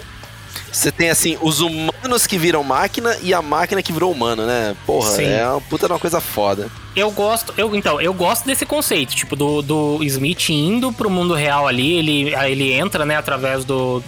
Ele toma a mente do cara ali e ele absorveu, pronto. O que é uma coisa, sei lá, tipo. É, é- eu não sei, é, é esquisito, mas é interessante ao mesmo tempo. Mas eu acho que. é- Aí pega num outro ponto que. que me, me, me deixa meio brochado, principalmente com o terceiro filme, que é o lance dos caras deixarem o Neo tendo poder até no mundo real, entendeu? Uhum. É. Mas se você aceitou que o Smith conseguiu passar pra cá, por que o Neo não conseguiu trazer os poderes dele pra cá? Porque o Smith, ele vem, ele absorve, ele entra, né, através da... Porque assim, quando a gente vê o, todo o con- o conceito ali, né, de quando os caras se ligam na Matrix, é que a mente deles está lá no, no ambiente virtual e o corpo dele está aqui no mundo real. Então, quando, ele, quando o Smith entra, né, no local do cara lá, ele absorve o cara e aí ele acaba entrando no, no lugar do... na mente do cara ali. Então, ele absorveu a mente do cara no mundo digital e ele consegue se, tele, se, se teletransportar, entre aspas, ali, né? Voltar pra mente do cara no mundo real. Então ele meio que conseguiu assimilar ali a mente, né, do, do cara, mas ele não desenvolveu pro- pro- poderes nenhum. Mas o Neo também né? não desenvolveu poderes. O Neo ele começou a ter controle sobre as máquinas do mundo real. Ele não teve os poderes, ele não podia sair voando. Ele não era invencível. Ele tinha controle sobre as máquinas. É aquilo que eu tô falando. A consciência dele da Matrix passou pro mundo real. Ele aprendeu com o cérebro dele como que ele interagia com as máquinas aqui fora da Matrix. Que é o mesmo conceito inverso do Smith, entendeu? Entendi.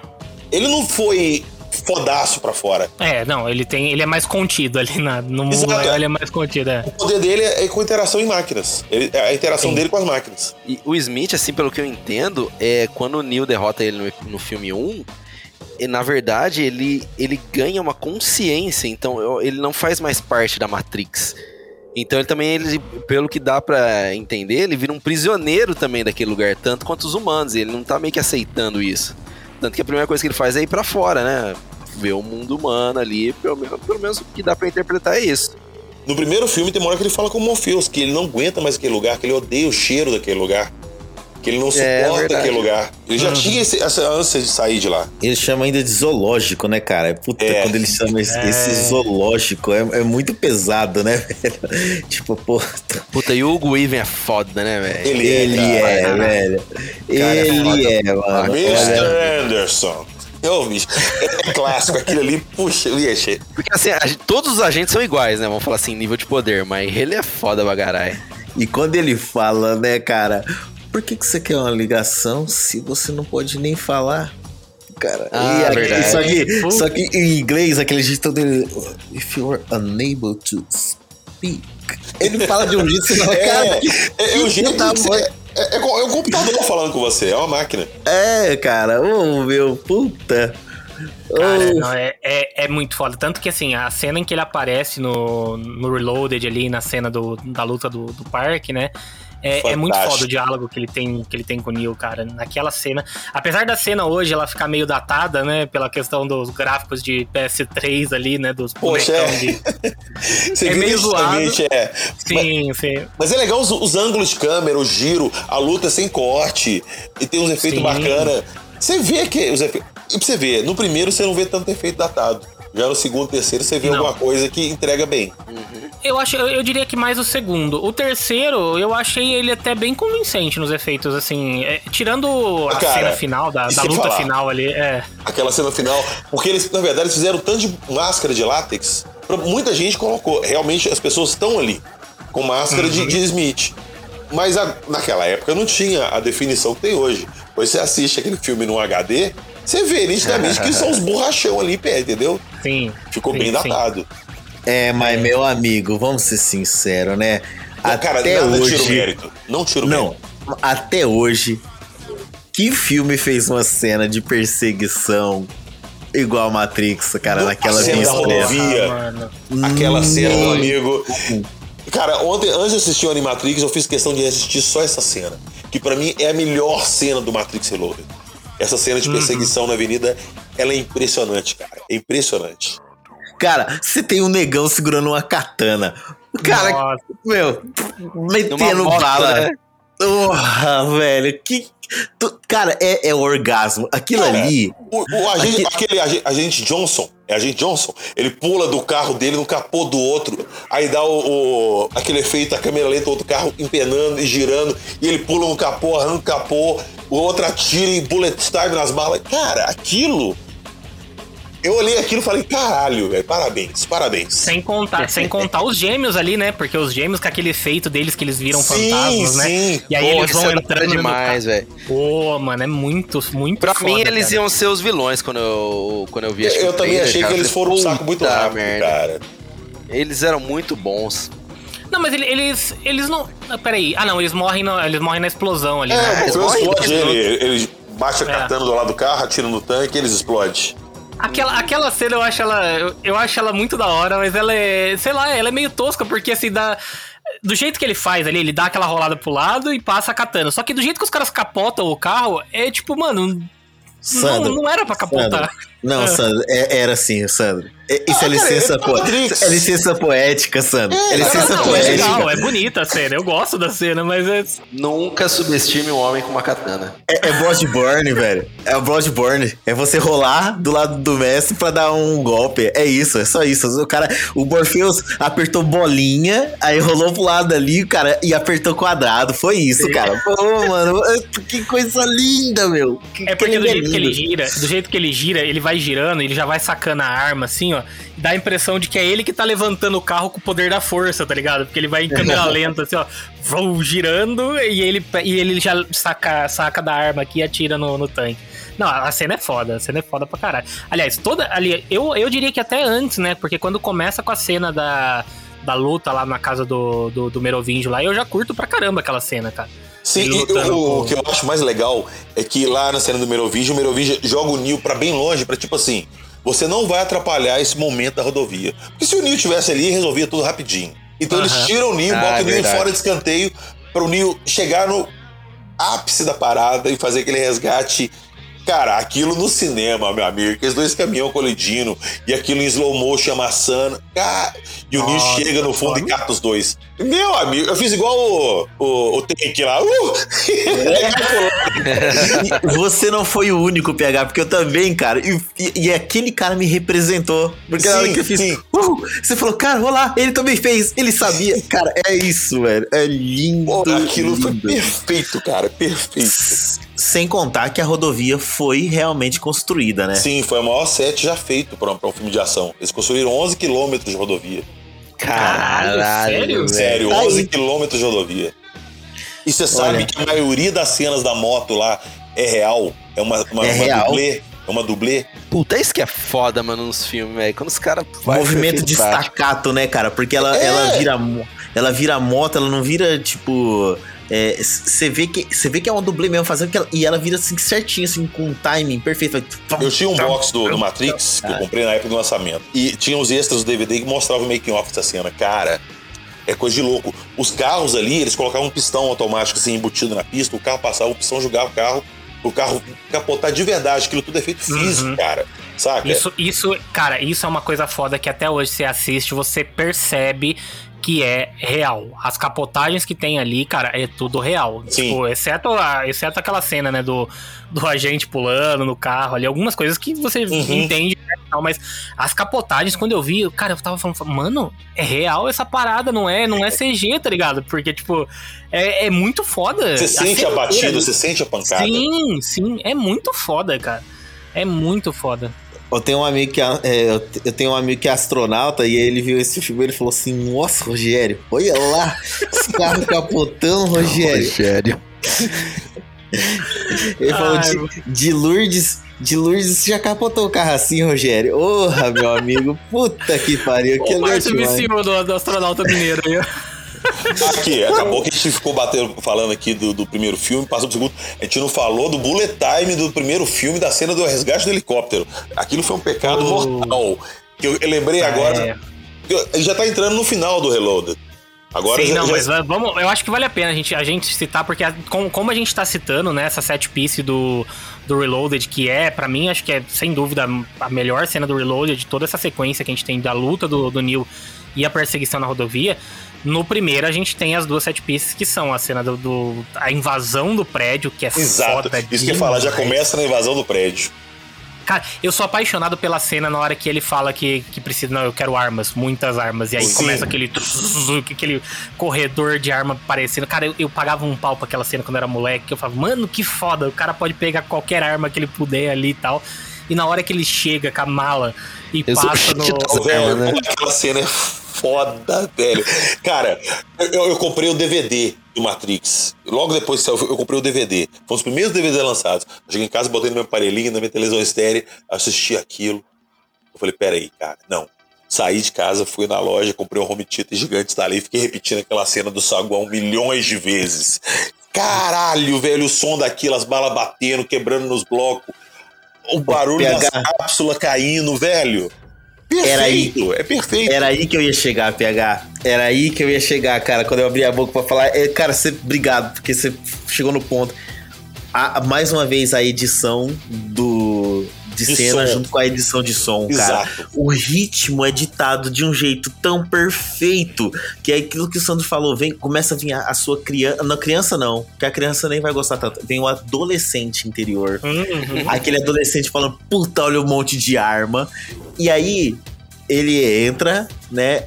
Atira em todo mundo. E antes de você ver, o que que acontece? Já, olha, olha a edição. A edição primeiro mostra o Neil passando. E aí apita, o, o sensor de, de ferro faz... pep. Então você sacou que ele passou Ele já dá um murrão, pum. O, o pum do murrão já é o começo da batida do som. Cara, é perfeito. E aí, quando todos os guardas caem, o que que acontece? Você escuta só de novo. Pé. Aí você sabe, mano, passou a Trinity e ela tá lotada também. É, sem você ver a cena, isso aconteceu. E aí vem, meu amigo. Ah, cara, Cara, é essa, demais. ce- essa cena é fantástica. Aí chega naquele ponto que a gente comentou antes. Eles lá em cima, ela pede o download de como pilotar um helicóptero. Aquilo também, meu amigo. Ai, meu É Deus. foda, né? Tem, tem, a cena, tem a cena dela lá pro cara que ó, até o Márcio falou no cinema lá, ele olhou pro minha cara e pegou e falou, a Dodge diz, né, na hora que ela aponta a arma na cabeça Uhum. do cara.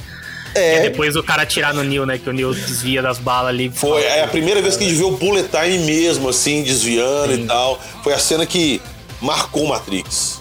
Sim. Uhum. Até hoje é a cena, cara, é uma cena icônica do cinema hoje. Sim, tipo, sim. Cara, e aquilo É você via no foda. cinema na época, aquilo, meu amigo. E, e na hora, você custa entender que aquilo tá rolando em tempo real, mas eles estão te mostrando lento pra você ver a velocidade dele. Então, É. na hora que começa aquilo, você fala, o que que tá acontecendo? Você começa a ver, cara. Aí depois que você vê que a Trinity atira nele, que ele desvia, você fala, caralho, olha isso. Mas. E mais uma vez a edição te ensinando, né? Ah, Por quê? Porque a edição mostra ela atirando no. ele atirando no agente e o agente se move em tempo real. Exatamente. Então você vê o, o agente fazendo. tal. E aí, quando ele, ele desvia, ele desvia lento, em bullet time. E aí a Trinity vem e fala pra ele: Como é que você se movimentou tão rápido assim? Exatamente. Aí você liga as coisas, exatamente. Oh, meu amigo. Aí você Oh, fala, cara. pô, cara, ele tava desviando igual a gente, só que a gente viu aquele lentinho, como que ele fez a parada? Caralho, velho. Aquele filme, cara, ele- eu ia olhando assim e falando assim, cara, esse filme não pode acabar. Esse filme não pode acabar. Não, e aí na, na sequência, a cena do helicóptero, cara, é uma. Cara, é de uma. Puta, é, é foda quando você vê o Neil atirando com aquela metralhadora montada do lado ali, do lado de fora do helicóptero, e as cápsulas caindo. Opa, até bati. Sim. E as cápsulas caindo ali, assim, cara, você vai escutando aquele barulho e ele só. Puta, velho, Cara, aquilo ali é muito foda. O mais foda é que chegam pro agente Smith, ele tirou o fone que ele tá interrogando o Morpheus, ele tá desplugado da Matrix. Então o agente chega pra ele fala no ouvido dele que estão invadindo pra resgatar o Morpheus, ele põe o fone na hora e fala assim, é impossível. E na hora que o helicóptero cai e colide com o prédio, você vê que meio que a Matrix dá uma colapsada, porque aquilo não era uma coisa programada. Não era uma coisa que É. eles estavam esperando que fosse acontecer. Então daquela onda de choque, aquele efeito de calor assim, meio que pixel... a a cena fica pixelada, mas não é porque foi filmado pixelado, é porque a Matrix pixelou, tipo assim. Deu crash. Deu? Não. E volta pro normal e ele começa a explodir. Cara, aquilo é fantástico. Não é deu pra renderizar, né? Poxa, cara. E, e aí o, o agente Smith fica louco, porque aquilo não tava na programação. Ele, ele não conseguia acreditar. Que É o Neo porque- tava fazendo aquilo. É porque a, a Matrix, ela. a- a- aquele nível de explosão, ela precisava ser renderizado, né? E ali Exato. aconteceu em tempo real. Aconteceu em, ficou Un- perfeito. em Unreal. Aconteceu em Unreal Engine, cara. Você explicou perfeito. Exatamente Ai, isso. Ela não cara. conseguia renderizar aquilo no momento, ela meio que deu uma quebra. Cara, fantástico. Esses detalhes que fazem o filme foda, cara. Quando você reassiste e repara nessas coisas, você fala assim, bicho, como que os caras pararam pra analisar uma cena dessa antes de filmar e pensaram nesses detalhes? Me fala. Uhum. É, é muito foda. Igual o efeito da bala. Você vê que a bala tá indo rápido, você vê o, rastro do ar deslocado atrás dela. Cara, aquilo é fantástico, velho. É uma linguagem visual que a gente não tinha visto antes. Exatamente. Até então a gente não tinha nada igual no cinema. Exato. desse, desse nível, né? Tanto que eu acho que é aí que é o problema do, do terceiro filme, né? Porque ele, ele tenta replicar isso, só que numa escala muito maior, mas não é tão impactante, né? É porque ele Porque não é inovador. É, Você fica esperando Porque, assim, alguma coisa segundo- gigante e não é. no exatamente. No segundo, a gente vê esse, esse uso massivo ali de, né, tipo, de, de personagens repetidos, né? Que a gente vê vários Smith chegando e tal. E até que tem a luta ali do bonecão de, de massinha ali do, do Neil batendo no, no- no Smith. Beleza, até aí é, isso seria um dos grandes set pieces, mas o que mais chama atenção é a cena da, da rodovia, porque ela é sensacional. No terceiro filme, a gente só tem basicamente é, o desfecho da guerra. E as cenas do desfecho da guerra ali, tipo, tirando as, as cenas de perseguição ali que tem da- das naves e tal, né? O que eu, que eu acho muito massa quando a gente começa a ver mais os designs da- das máquinas ali, né? Do que eles chamam de sentinelas, né? Ou os polvos ali e tal. E principalmente a cidade das máquinas, que eu acho de um design assim, foda pra caralho. Total. Como é que é o nome lá do cara, o Marcião do. Do designer lá do Alien? H.R. Giger. Exatamente, é total HR HR Giger lá. É. Cara, aquele design da Cidade das Máquinas é total do, do Giger ali, assim, porque é muito, muito a cara dele, né? Tudo aquilo que eles fazem. Só que o- esse uso de tecnologia que eles deixam, assim, pra fazer uma, uma coisa assim, né? Tipo, nossa, vamos inovar e tal, não sei o quê, é na cena final. Porque, assim, como eu falei, o terceiro filme, eh, vocês conseguem lembrar de alguma outra coisa mais interessante, eh, sei lá, do tipo, do que é toda a parada do- da, da cena ali final do, do Neil? Não que ela seja, assim, interessante por ser interessante, mas é o que o ponto alto do filme ali, talvez, né? Não, eu, eu não lembro. E, só te Também não. Inclusive, eu quando eu tava assistindo isso no cinema, eu- a primeira coisa que veio na minha cabeça, poxa, imagina o Superman lutando com o Zod no Superman 2 desse jeito. Foi a primeira coisa que eu pensei, porque ele pra mim eu vi a representação perfeita do Superman, sacou? É, Era uma sim. luta que o Superman faria. Não, eu acho que o Robertão vai, vai, vai com- com- concordar comigo ali, que me pareceu mais. Lembra mais a questão do Dragon Ball, né, não, Robertão? Ah, Concordo. totalmente, né? Os Ah, socos sim, ali, sim, sim. mexendo Aquele soco, muito. abrir no chão e tal. Mas, cara, do Superman não, não teve como ver na minha cabeça na hora. Ele voando pela, pela chuva. E, e o detalhe É. bacana é os pingos da chuva, cara, neles, os detalhes da chuva. Isso é, isso é legal. Uhum. Isso é legal. Eu concordo, eu concordo, mas assim, que na época, quando eu assisti, eu pensei nisso, né? Mas depois, é, como eu assisti várias vezes também, é, mas não. Olha, vou ser bem sincero, faz, faz um tempo que eu, que eu não assisti os últimos, assim. Com o tempo que foi ficando do filme pra mim, foi a, o diálogo ali deles no começo, no Mobile Ave, é, Mobile Ave, né? Que é a estação Limbo ali, né? O anagrama pra estação Limbo. É, que inclusive o PH tá aqui de prova, o PH viu que eu tava louco, né? Falando, puta, em, é, no novo Matrix, no Matrix Resurrections, vai ter a personagem da Sati. Vai, é, a- é a confirmada já. Sati, é a Sati, é a Sati e foi confirmada. Então, pra, pra mim, o que, que esse filme traz de muita novidade, cara? É, é, é a Sati, que é uma. É um programa que foi criado do amor entre os programas, então, assim como o Roberto falou antes ali, que os programas eles começam a se tornar sencientes e aí eles se sentem aprisionados, eles querem sair da Matrix.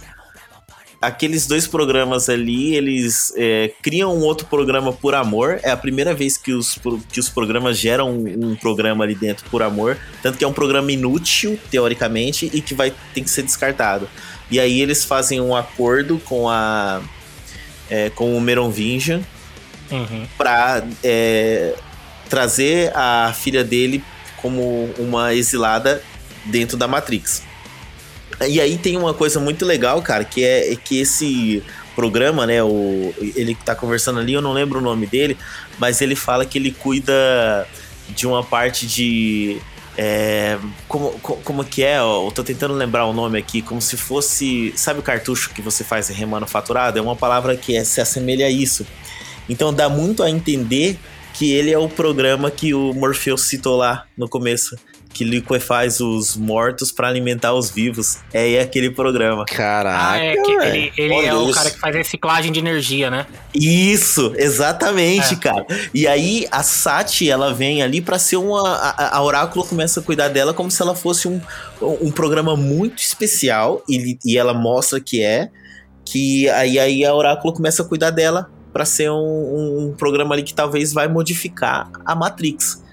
Tanto que é que o final da Matrix ali é ela, É né? ela que- fazendo. é. mudando a paleta de cores da Matrix, que sempre foi verde, e aí é um, um pôr do sol lindo, todo é, é, saturado. E, a, e ela pergunta: Foi você quem fez isso? Ela foi, eu fiz. Tal. Fiz então, assim, fiz pro Ela Neo. Então, pro Neo, é. e aí, quando você vê o trailer dessa do Matrix Resurrections, a Matrix ela, ela tem um tom muito mais saturado ali. Olha só. Hum, Então, por isso- próximo filme. É por isso que eu não, tava. mas calma pirando. aí, calma aí. Pois segura- é, eu, ia- segura eu ia aí. chamar, puxar a orelha agora aqui, cara, o diálogo do, do arquiteto com o Neil. É a parte que estava chegando. Sim. E que eu jogo Mas aqui- O, Que eu o duvido. diálogo não é no segundo ou é no, ou é no terceiro? Era o segundo, era o final do segundo. É o final do segundo. Sim. E eu jogo aqui e eu duvido que alguém entendeu aquilo de primeira. Eu duvido. Não. Não. Eu duvido. Não. Eu assisti aquilo umas três vezes depois pra mim tentar entender. E até hoje eu não entendi direito. Cara, e, e existe uma crítica muito grande, né? Das pessoas, é, porque puta diálogo baboseira que ninguém entende. Ah, mano, vai se ferrar. Pra mim, aquilo ali é, é perfeito. É, É perfeito, cara, mas igual eu tô te falando. Depois que você assiste várias vezes, você vê o que o filme tá te mostrando ali, até chegar naquele ponto e tal. Da primeira vez que você tá assistindo, que ele começa a soltar aquilo tudo na sua cara, cara, ele começa a jogar muita informação, muito, você, não dá tempo de você absorver, porque tem uma outra cena acontecendo de pano de fundo. Então, é Ah, uma sim, coisa sim. ali, você tem que parar, pensar no que ele tá falando, e você não consegue, porque a outra cena fica te jogando pra ação. Entendeu? Ah, sim, sim. Mas eu digo assim, PH, mas isso não é bom no sentido assim. No sentido de, tipo, cara. Não, eu não tô Pra falando que é ruim, aquilo é perfeito. É, não, é, eu assisti entendi. é perfeito. Mas eu Não. acho que na hora ali, todo mundo ficou meio boiando com aquilo. Sim, sim, sim. É, a gente tá, tá de acordo. Na verdade, a gente tá concordando pela coisa. Eu tô dizendo assim. É, é porque pra mim faz sentido também, e eu acho que pra você também faz, é. Cara, é uma máquina falando. E a máquina é, é- é a lógica dela. Exato. A lógica dela, pra ela, faz sentido. A gente, como ser humano, tá ali boiando, cara. O que, que esse cara tá falando? Exatamente. E aí, a, a Oráculo fala pra ele, fala, cara, aquele homem só sabe falar é, em números, ele só entende lógica. Então, cara, você falou, mano, beleza, puta. Me dá mais diálogos incompreensíveis, por favor. Isso que é construção de personagem, né? Construído desde, a, desde, desde o do âmago do personagem, né? Puta que pariu. Cara, eu lembro que eu É. entrava em fóruns de discussão na época lá, na época tinha essa moda. E a galera discutindo o que, que ele tava falando, o que, que ele queria dizer. o Que que... E não sei se vocês lembram, o, o Revolutions foi lançado seis meses depois do Reloaded. É, É, é, No final do Reloaded tinha o trailer do Revolution já. A cena pós-crédito era o trailer do Revolutions. E, Nossa, cara, tinha. Era, Sim, era. E aí Eu nós lembro. ficamos lá na sessão pra assistir, falando, pô, tem que explicar alguma coisa, porque esse cara falou, não explicou porra nenhuma, gente saiu de lá assim, desorientado. Eu falando, eu preciso assistir isso de novo, eu preciso ver isso de novo, eu não entendi nada. E eu, eu lembro, inclusive, o, o- do pôster e da frase que começava esse trailer aí, nesse teaser, que era tudo que tem um começo tem um fim. Exato, exatamente. É, cara, e, e era descendo o código ali, né? Como se fosse o. a- a- escrito isso, né? últimas, as últimas frases do código. E, cara, eu, eu- eu tenho- eu lembro muito de uma palavra que foi a primeira vez que eu, que eu ouvi na minha vida, e eu não sei até hoje o significado direito dela, que é o diálogo do arquiteto que ele fala é, o fato que te trouxe aqui inexoravelmente. Inexoravelmente, cara, e que que é isso? O que que é inexoravelmente, meu? Isso aí é é demais. Até hoje eu não sei o que que significa. Sem nexo? Ah, mas que É, que, tipo, que que é mas sem é uma- nexo? Não, é é, uma coisa que- inexoravelmente. Pera aí. E e vamos fazer aqui a pesquisa em tempo real. Eu ia falar isso agora, porque até eu fiquei na dúvida aqui agora. Você entende que é uma coisa ruim, mas você- agora que você falou, realmente o significado fugiu. Achei É, aqui, ó. O que é Ó. inexorável? Alguns sinônimos de inexorável podem ser intransigente, inquebrável e inevitável. Inexoravelmente, acabei de achar aqui também uma outra que fala o seguinte: cujo rigor e severidade não pode ser amenizado. Arquiteto, eu te amo. Vocês só estão piorando minha situação que eu achei que tinha entendido. Eu também. Eu tô é tipo, é um fato que te trouxe ali. é, que, que, tipo, não, não, não tinha escapatória. Aqui Era inevitável, é. era inevitável. Só que ao invés de ele falar inevitável, ele falava inexoravelmente. Ele foi de professor Marcinho, né? Ah, Foi. não, velho. Não. Exatamente. Foi muito mais do que professor Marcinho, viu? Professor Marcinho não faz ideia do que que é inexorável. Não fazia até agora. Foi de PHD, né? PHD. O PHD, olha aí, o PHD aí, ó. Tá vendo só? Tô longe, desse assunto eu tô longe. Achei que tinha entendido. Mas, ô, ô, ô, Robertão, e você? Você não falou, você tá quieto aí, não falou tanto sobre o terceiro filme. O que, que você acha dele aí, do, do Cara, Revolution? eu, eu lembro muito pouco do terceiro filme, cara. Eu só lembro mesmo da batalha final. Eu não assisto Ah, eu te- terceiro filme há muito tempo.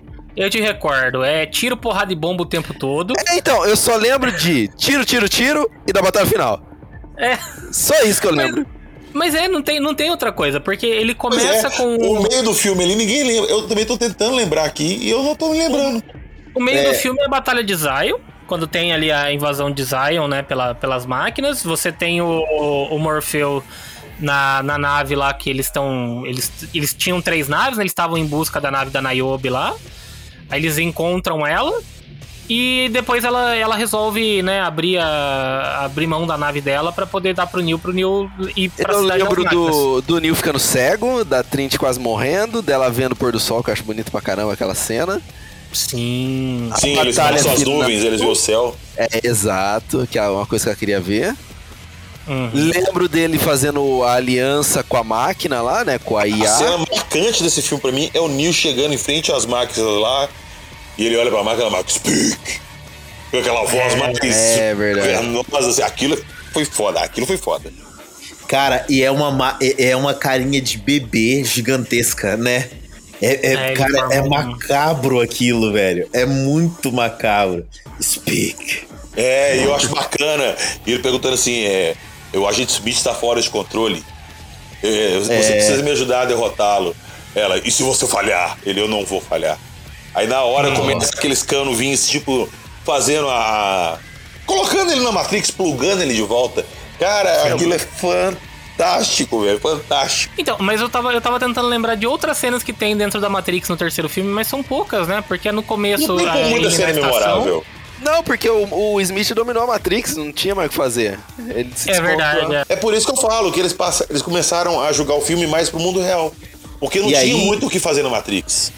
pra lembrar o Roberto o que, que tem mais no terceiro filme, tem mais umas cenas que eu gostaria de te lembrar, Roberto. Tem cenas de amorzinho do, do Tank lá, do- é, brigando com a Tem, tem, esposa tem. dele. Ai, você É. não volta pra casa. Puta, velho. Puta. que coisa chata, mano. Sabe? A gente- Mas aí tá uma coisa que é totalmente diferente do primeiro filme. Enquanto no primeiro filme não tem cena gratuita, o segundo e o terceiro tem cena gratuita Exato. demais. Chama-se Muito, cara. barriga de roteiro. Sim. É. As cenas do Tank, ele, apesar de eu gostar do, do, do personagem do Tank, acho ele um personagem bacana e tudo ali, é totalmente, sei lá, tipo, cara, descartável. Ah, tem as cenas da, do, do, do carinha lá que, o que o Neil salva lá também, que tá lá tentando se provar e ele vai ajudar o, o Capitão Mifune lá na, na, na batalha lá dos robôs. A batalha dos robôs ali, dos mechas ali, eu acho ela foda. Acho Não, ela é legal, é legal. É, é legal. Visualmente ele é legal, cara. Visualmente Sim. não tem o que falar. Não, e mostrando que o, o quanto que o que aquele outro cara lá, o capitão, como é- o coronel lá, como é que é? O, o Loki. Ele, o comandante Loki. O Loki, ele, tipo, ele tinha inveja do, do Morpheus pra caralho ali, né? Tanto que ele rouba a mulher do Morpheus, né? Que era a Niobe ali. E depois ele, cara, apesar de tudo, ele ainda era um cara sensato. Era o cara que mais tava ali, tipo, pensando mesmo no. no- cara, no, no- vai dar merda, a gente precisa fazer alguma coisa, e a galera ali toda pegada na, na parada meio mística, né? E religiosa, que era o que o Morpheus acreditava, né? Tem toda essa, que- tem toda essa questão também, né? Da parada religiosa ali Tem, no meio. total, né? Porque- total. Principalmente no É. primeiro filme. Sim. Mas é, eu diria que no segundo e no terceiro a gente vê um pouco mais de sendo desenvolvida ali na, no- em como eles conseguiram é, tipo, montar a sociedade baseada também na- nessas pessoas que acreditavam, né? E tinha o Morpheus ali, que era o cara que se destacava e era meio que o líder, né? Da, religioso ali da galera, né? É, ele que acreditava no escolhido, os outros achavam que ele era doido, e ele que foi atrás. Ele tinha as crenças dele, por causa do oráculo. Não, e além disso, você tem o, o próprio o próprio Neo ali que morre como Jesus Cristo, né, cara? Crucificado, né? Trinity, trin- que, que vem aí do nome de literalmente Trindade. Então, assim, é, é- é- o, o subtexto religioso ali é, é- é altíssimo mesmo, né, cara? E o Morpheus é por conta do deus do, do, do sono, lá, dos sonhos, né? Totalmente. É, falam que sim, que ele foi baseado por causa do- de exatamente isso. Que ele que Totalmente. acorda o Neo. É, exatamente. Inclusive, ele, ele cita isso várias vezes, né? Inclusive, né? Ele fala: ah, é, já, já pensou que você está num sonho, Neil, e você não pode distinguir o sonho da realidade? Ele tem vários subtextos aí do, Meu Deus dos sonhos. do Deus dos Sonhos, né? E é, o, o melhor de tudo é o seguinte, que eu, eu tava pensando aqui, né? A gente tá chamando o cara o tempo todo de Tank, mas nem é Tank o nome dele, né? Na verdade é Link, os caras substituem É o- verdade. É, tem que ir no primeiro, é. Tem, É, era o operador, exatamente. Mas Isso. substitui ele pelo outro, né? E aí. é, Que é uma substituição que a gente que é bem ruim para Eu não gosto, cara. Pra ser bem sincero, eu preferia que fosse o outro. Eu sei que provavelmente o outro saiu por motivos de contrato ou alguma discussão que teve. Foi Aí alguma ele coisa queria um aumento absurdo de cachê pra voltar. Aí Isso. não, resolveram não pagar. Exato, então, mas, ah, mas aí o outro entra como um bem assim, tipo, ah, vamos colocar você aqui, aí agora só obedece. E aí, a gente nem sabe o nome dele, né? isso É o aí. Link, é o Link. É o É. Zelda, é o Zelda. O Zelda, outro tinha é uma presença mais. Ele tinha mais presença, cara. Eu acho que Sim. ah, quando ele aparecia ali, você sabia que ele ia fazer uma coisa legal. Nos outros filmes com o Link já não teve tanto isso. Não, É, o o Link- Neo chamava operador, ele atendia lá, cara, lá vem bomba, lá vem trem bacana. Mas era, cara. Ali era muito foda. É, o Link, o Link não é, não, não é tão bom quanto o Tank. Quando, o, o irmão do Tank que morre, que é o Dozer, eu acho que na, na história, mesmo ali no roteiro, eles colocaram que o, o- que o Tank morreu também, né? Morreram, o É, Cypher é. matou todo mundo ali. É, não, é, que ele mata o, Ah, ele mata o Dozer e o isso. Tank sobrevive. Ele fica com um tiro ali, mas não deve ter, não deve ter aguentado, né? É, Inclusive, eu acho legal que Matrix. é, desculpa, Marcelo, te é, cortando. não pode falar. Mas eu acho legal o, o que Matrix faz de nessas substituições, como por exemplo, né, no caso do, do Link que substitui o Tank, fica implícito ali, aliás, é, fica implícito que o, o Tank morreu também junto com o Dozer, né? E- Ah, Não, fala no roteiro. Fala, né? Fala, fala que a, a, a esposa dele, que eu falei que é a parte que eu mais odeio desse filme, é, ela fala pra ele, eu já perdi dois irmãos pra É, aquela nave, eu verdade, quero que verdade. você volte. Ah, velho. É verdade. Mas a outra parada ali que eu acho interessante é a, é a parada da Oráculo, né? Porque a atriz que, faz, a- que fazia a Oráculo faleceu e aí eles substituem pela aquela outra Oráculo, né? Pela outra atriz. E eles incorporam isso no roteiro, né? Porque Exatamente. meio que ela morreu, né? Só que ela conseguiu um outro corpo, né? Isso eu achei foda, cara. Isso eu Sim. achei bem legal. Isso foi muito bacana. Que é bacana, inclusive o- os pais da Sati, né, ali que. é, que fazem essa troca, né? É ele que faz a troca com o Meron Vision. Como Pra- assim? É, é ele, é- ele, ele faz um, um acordo com o Meron Vision pra. se- Com, no segundo roteiro, é ele que faz o, um, um acordo com o Meron Vision pra dar o código de acesso a, a Da Oráculo? Shell, né? Da Oráculo, né? Que ele fala, o casca da Oráculo. Ah, olha só, não tinha Tanto- pego isso aí não. É, se você pegar o Matrix Reloaded, na hora que, que eles chegam no clube do Meron Vision, ele tá saindo escoltado por dois. é, por dois seguranças do Meron Vision. E aí, quando ele encontra o Neil, ele até fala mesmo. Ele fala, ah, eu te lembro do clube do, do francês. Isso, é. É verdade. Nossa, é mesmo, eu não tinha ele me ligado disso, cara. Era o pai da O Sati. Márcio, ele, é, ele manja mesmo. Matrix é amorzinho dele. É, eu sou uma bicha de Matrix, eu confesso, cara. Pô, coisa linda, velho. Mas não, é. Coisa linda.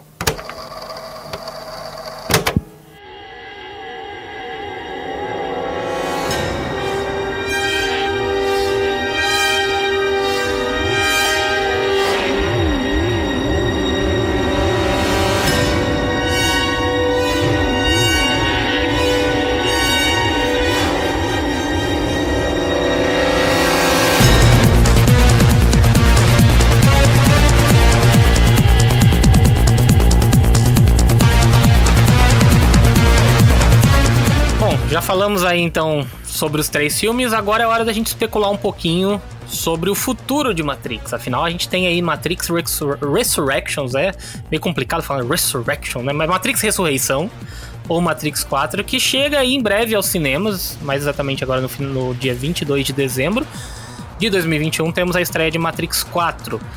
E, é, dito tudo isso, eu acho que a gente, de- de- depois de a gente comentar muita coisa ali do terceiro filme, eu queria escutar de vocês aí, o que, que vocês estão esperando, assim, qual que, o que, que se passa na cabeça de vocês quando a gente fala, pô, vai ter um Matrix 4, a gente viu aí os, os trailers e tal, eu queria saber como que tá o hype de vocês. Começando por você, Robertão, falou menos hoje aí, vai lá, o que que você tá, você tá hypado? Você tá no, naquela, tipo, putz, vai ser foda? Ou você tá Cara. meio que, ah, não sei. Honestamente, eu não vou nem assistir no cinema, velho.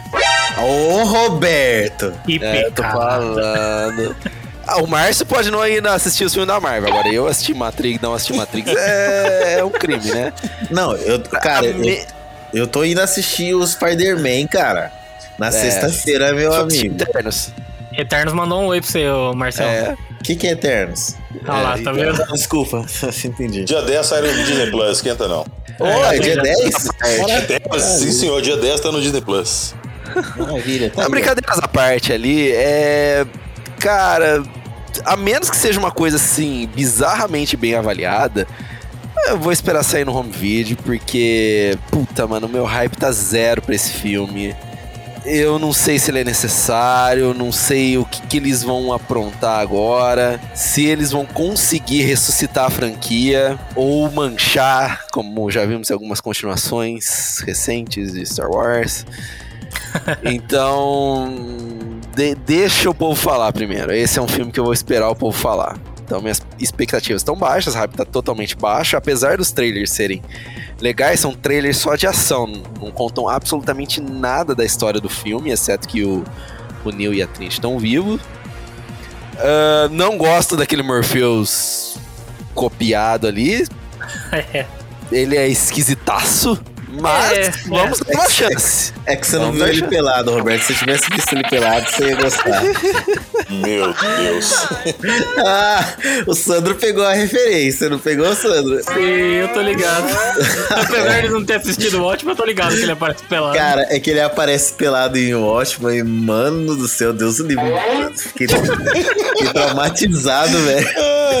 Eu não tava esperando aquilo lá, não. É praticamente o cabo de conexão da Matrix ali, meu amigo. Nossa senhora. Uma dádiva dos ninjas. Ô, ô, ô, PH, agora, agora isso é verdade.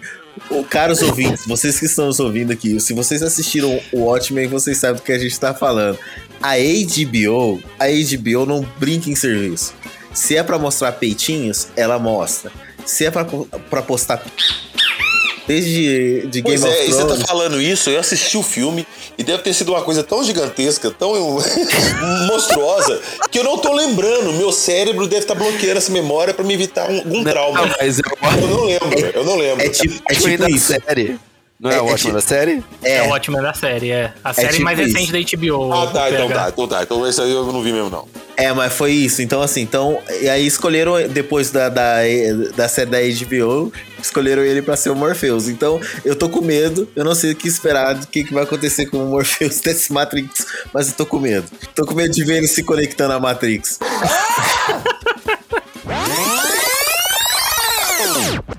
Mas ó, o Robertão então tá, tá com os dois pés. Mas e você, Marcelo? Tirando essa parte do, do Morpheus aí que tá, que tá com o cabo dele aí exposto pra, pra conectar na Matrix, o que você tá, você tá... Eu sei que você tá no hype porque você é beat de Matrix, mas você tá com um pouquinho de apreensivo, assim, falar tipo, putz, será que vão cagar nesse filme, não? Meus amigos, vou ser bem sincero, eu tô muito apreensivo. Eu, eu não tô tão no hype quanto parece. É que eu, cara, é Matrix, eu preciso ver. Então, assim, é, agora vou falar isso não, não porque o, o Roberto. Não que eu acho um pecado o Roberto não assistir em comparação com os filmes da Marvel. Mas é pensando assim, pode realmente ser uma. é, uma merda, pode ser. Mas em compensação também pode ser um próximo filme que vai ditar aí é, as regras de Hollywood pelos próximos 10 anos, cara. Então eu quero ir ver por causa disso. O que, que eu tenho de expectativa do filme com relação à história? Sinceramente, cara, eu não sei. Sinceramente, eu não Tamo junto. sei. Eu não faço ideia do que eles podem trazer pra essa Matrix. O que, que eu fiz? Eu peguei o primeiro teaser, eu não vi o segundo trailer, né? Eu pe- Quer dizer, eu, eu vi- peguei o primeiro trailer, né? Teve, saiu um teaser e um trailer. Aí eu vi. O segundo trailer eu não vi. E aí eu fui pausando o trailer pra pegar algumas cenas de relance pra ver que, que eu poderia talvez tirar ali de informação. É, cara, eu acho que a gente tem ali um Neo clonado. É, e clones. Não, não, não.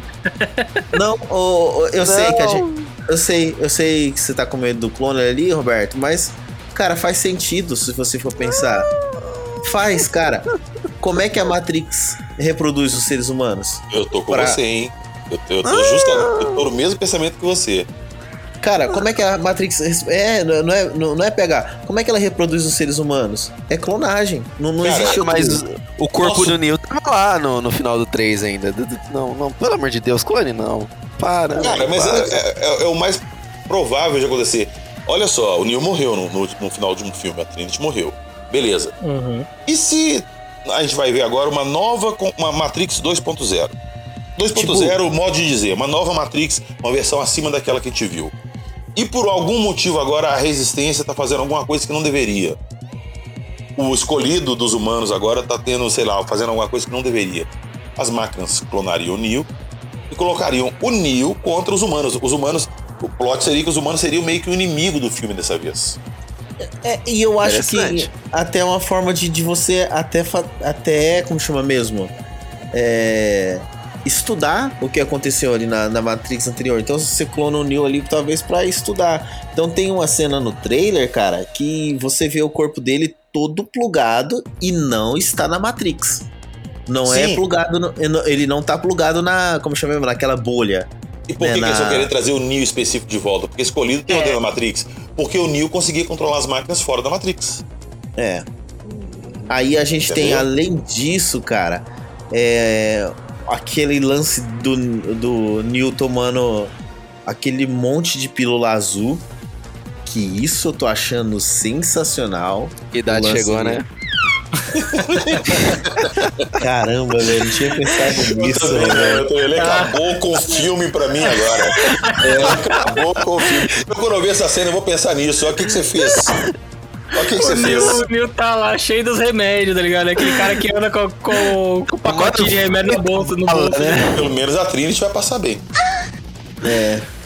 E, e, cara, tem cena dele entrando em, em backdoor também. Então tem uma cena que eles estão no prédio, na hora que ele abre, você vê a porta ficando branca ali. Então, cara, é, e quem tá abrindo ali pelo jeito é a Sati. Então eu acho que a Sati vai ter um- uma puta de uma, de uma importância nesse filme. E pelo jeito acontece assim, uns 10 ou 20 anos depois do, do Matrix. Ou seja, pelo menos uns 20 anos de, de paz teve. É o ciclo que da nova Matrix. É o ciclo da nova Matrix. Eu, eu acredito muito que a gente vai ver uma versão nova da Matrix. É, eu também acho. Também Tem a- acho que pode ser. Tem a Trinity também, cara, plugada na Matrix, que ela tá plugada na Matrix com cabelo é, raspado, ou seja, a Trinity que tá ali com certeza é um clone.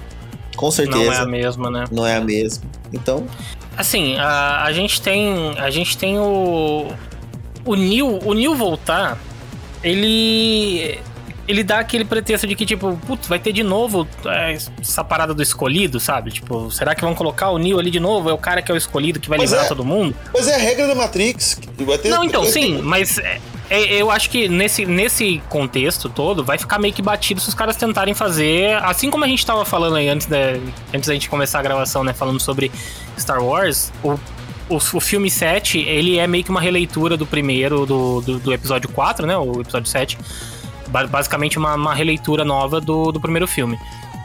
Agora, se a gente parar pra pensar, Matrix não precisa dessa releitura, tá ligado? Tipo, porque, cara, é, é muito atual, como a gente já falou. As coisas ainda elas são muito atuais ali. O filme, por mais que os efeitos, é, alguma coisinha tenha ali, tipo, você pode passar despercebido ali, né? Que, aliás, não passar despercebido, né? Porque você vê uma coisinha ou outra que não, não tá, talvez, talvez tão. não envelheceu tão bem. O filme ainda é impecável pros dias de hoje. Por isso que eu acho que ele não não, não dá pra você fazer uma releitura ali, porque você vai estar cagando no pau fazendo isso. Eu entendo essa parada de ser uma nova, um novo ciclo da Matrix, tudo, só que eu acho que alguma coisa vai dar merda ali que vai, vai ter que seguir por um outro caminho, sabe? Essa, essa teoria que o Marcião falou aí de colocarem o Neo contra as máquinas, é, eu acho interessante, aliás, contra os humanos, né? Acho interessante porque você muda um pouco esse plot, né? e no finalzinho. no- só, só pra no dar o crédito. PH, ah, tá, isso. desculpa, foi o PH então que falou. E então, assim, no finalzinho do, do, do Revolutions, né, do, do terceiro filme, a gente vê até a Oráculo falando com o, o arquiteto. E ele pergunta pra ela, ah, mas quanto tempo vai durar essa paz? Ela fala, ah, o, o suficiente, né? Espero que dure muito, uma coisa assim. Mas, e, e depois ela fala com a Sati, né? Quando a Sati pergunta, será que a gente vai ver o Neo de novo? E ela fala, tipo, com certeza. Então dá a entender que vai sim ter um novo ciclo da Matrix. Mas Exato. os caras fazerem a mesma coisa, né? De tipo, ter um novo ciclo, ter o escolhido, o escolhido vai lá e vai ter que lutar contra as máquinas de novo, blá, blá, blá, blá, É, vai ficar meio batido. É isso que eu tô falando, que o plot twist desse filme pode ser justamente isso. Que o inimigo agora sejam os humanos. Não vai É, ser a então. luta dos humanos contra as máquinas, vai ser a luta das máquinas contra essa resistência humana. Por quê? Não me pergunte, não sei. É, minha cabeça não foi tão longe assim ainda não, mas tem que ser alguma coisa nesse sentido, cara, porque eles não vão repetir a fórmula do primeiro filme. É, eu também Tomara acho que não. que não, né? Tomara que não.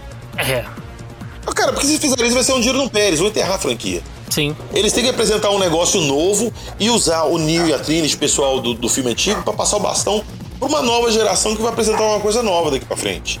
É um filme de transição. Se eles fizerem isso de uma forma errada, vai morrer aí. É, contanto que não venha o imperador, né? E a gente saiba que ele transou e teve uma neta, pra mim tá ótimo. É, É, o, o eu filho do quero. Smith, o filho do agente Smith, pronto.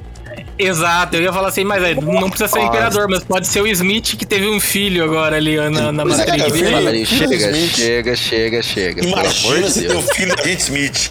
Nossa, velho, eu vou me arrepender amargamente de ter falado isso. Um programinha, um programinha ali que é o, que é o agente Smith Jr. É, é isso que a gente não quer, gente. Caraca. Gente Agora, só- cara, a pra gente ser não sincero, não tem como ter expectativa alta com esse filme, cara. Infelizmente não tem. Porque eles já fizeram tanta coisa foda que é difícil imaginar que eles vão conseguir superar aquilo. Então, Uhum. eu já vou esperando alguma coisa entre o 2 e o 3. É. Eu também acho que eu tô nessa mesma vibe que você, PH. Eu não. Por mais que eu, assim, eu, eu estou empolgado pra assistir, porque é Matrix, assim como o Marcião falou, eu quero assistir Parece que tá cinema e tal. Espero muito ser enganado. É, e- mas eu, eu, eu fico naquela sensação de que, tipo, cara, o que, que será que vão arrancar dali, sabe? Tipo, pra fazer uma coisa, sei lá, tipo, de explodir cabeças de novo. Porque, assim, a parada que a gente falou, né, de tá, tá muito atual, o primeiro filme ainda ser muito atual hoje em dia, ele abre uma, um leque de oportunidades das pessoas fazerem, tipo, justamente abordando a temática de hoje em dia. O como que as pessoas hoje elas estão sendo controladas por outros. é, por- de outras formas, né? Cara, eles Então, podem será que- abordar várias outras coisas dentro da Matrix que surgiram de, de anos pra cá que eles podem incorporar no filme. Da mesma forma que a tecnologia da época ela era uma tecnologia de ponta que era plausível, eles podem dar esse upgrade também lá dentro do filme. Usar a tecnologia de hoje com um passo à frente, entendeu?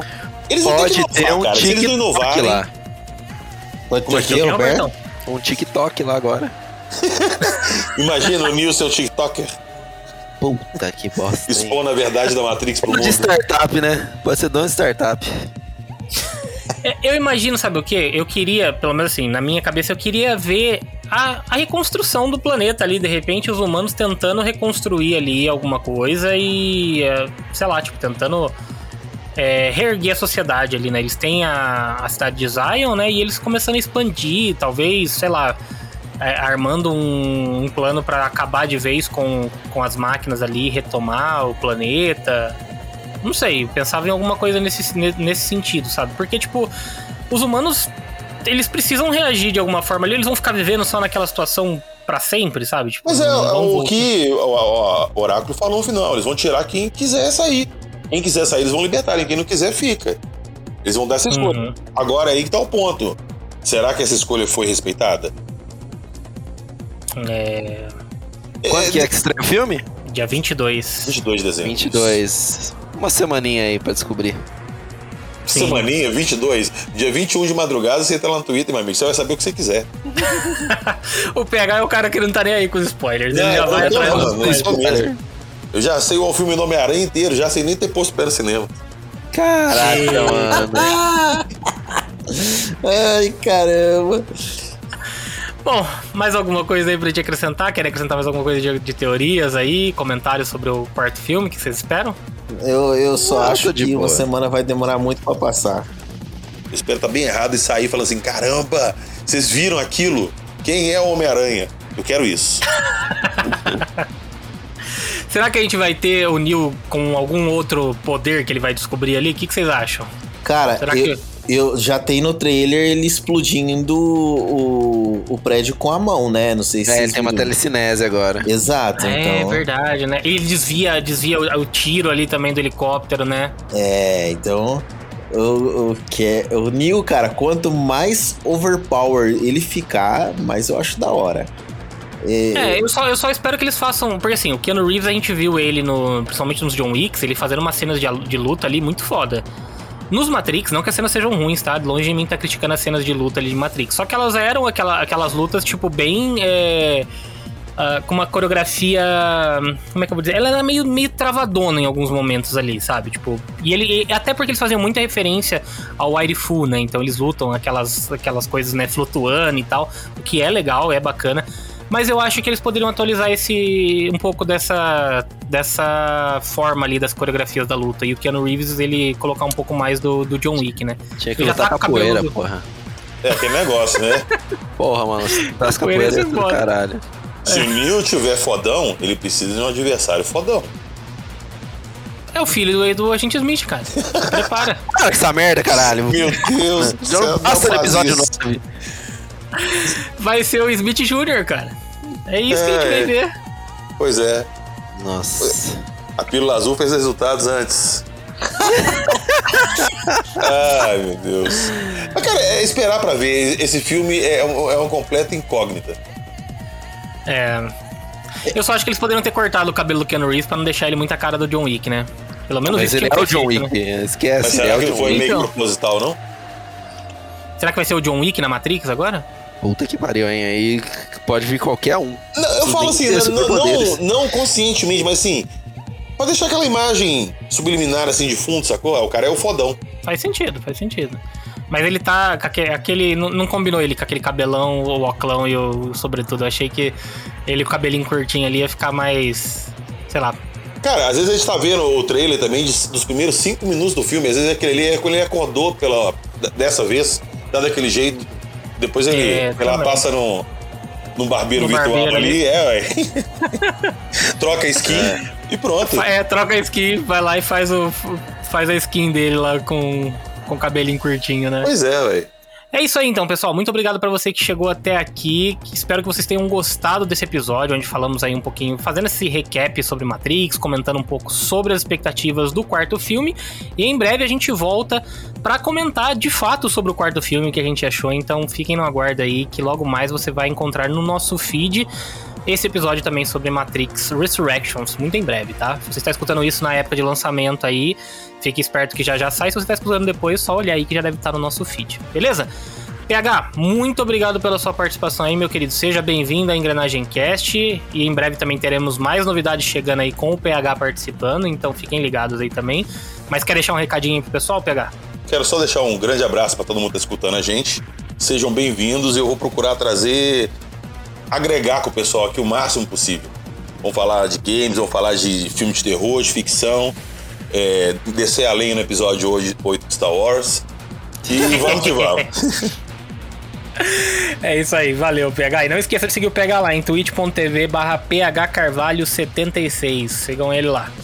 Marcião, Robertão, valeu aí pelo bate-papo e espero que a gente possa ficar feliz quando a gente fazer o, o próximo cast sobre Matrix, né? Tomara que não venha bomba por aí, né? Amém. Isso aí. Robertão. E eu só desejo que a gente né, dê as boas-vindas aí ao Tomás, filho de André. Que ele seja recebido de volta dentro da Matrix. Nossa, velho. Ele tá dando até nome pro guri já. Ai, meu Ai, Deus. caraca, mano. Era a pérola que faltava pra gente encerrar então de hoje. Cadê Valeu, pessoal. Valeu. Falou? Grande abraço, até mais. Tchau, tchau. Até mais.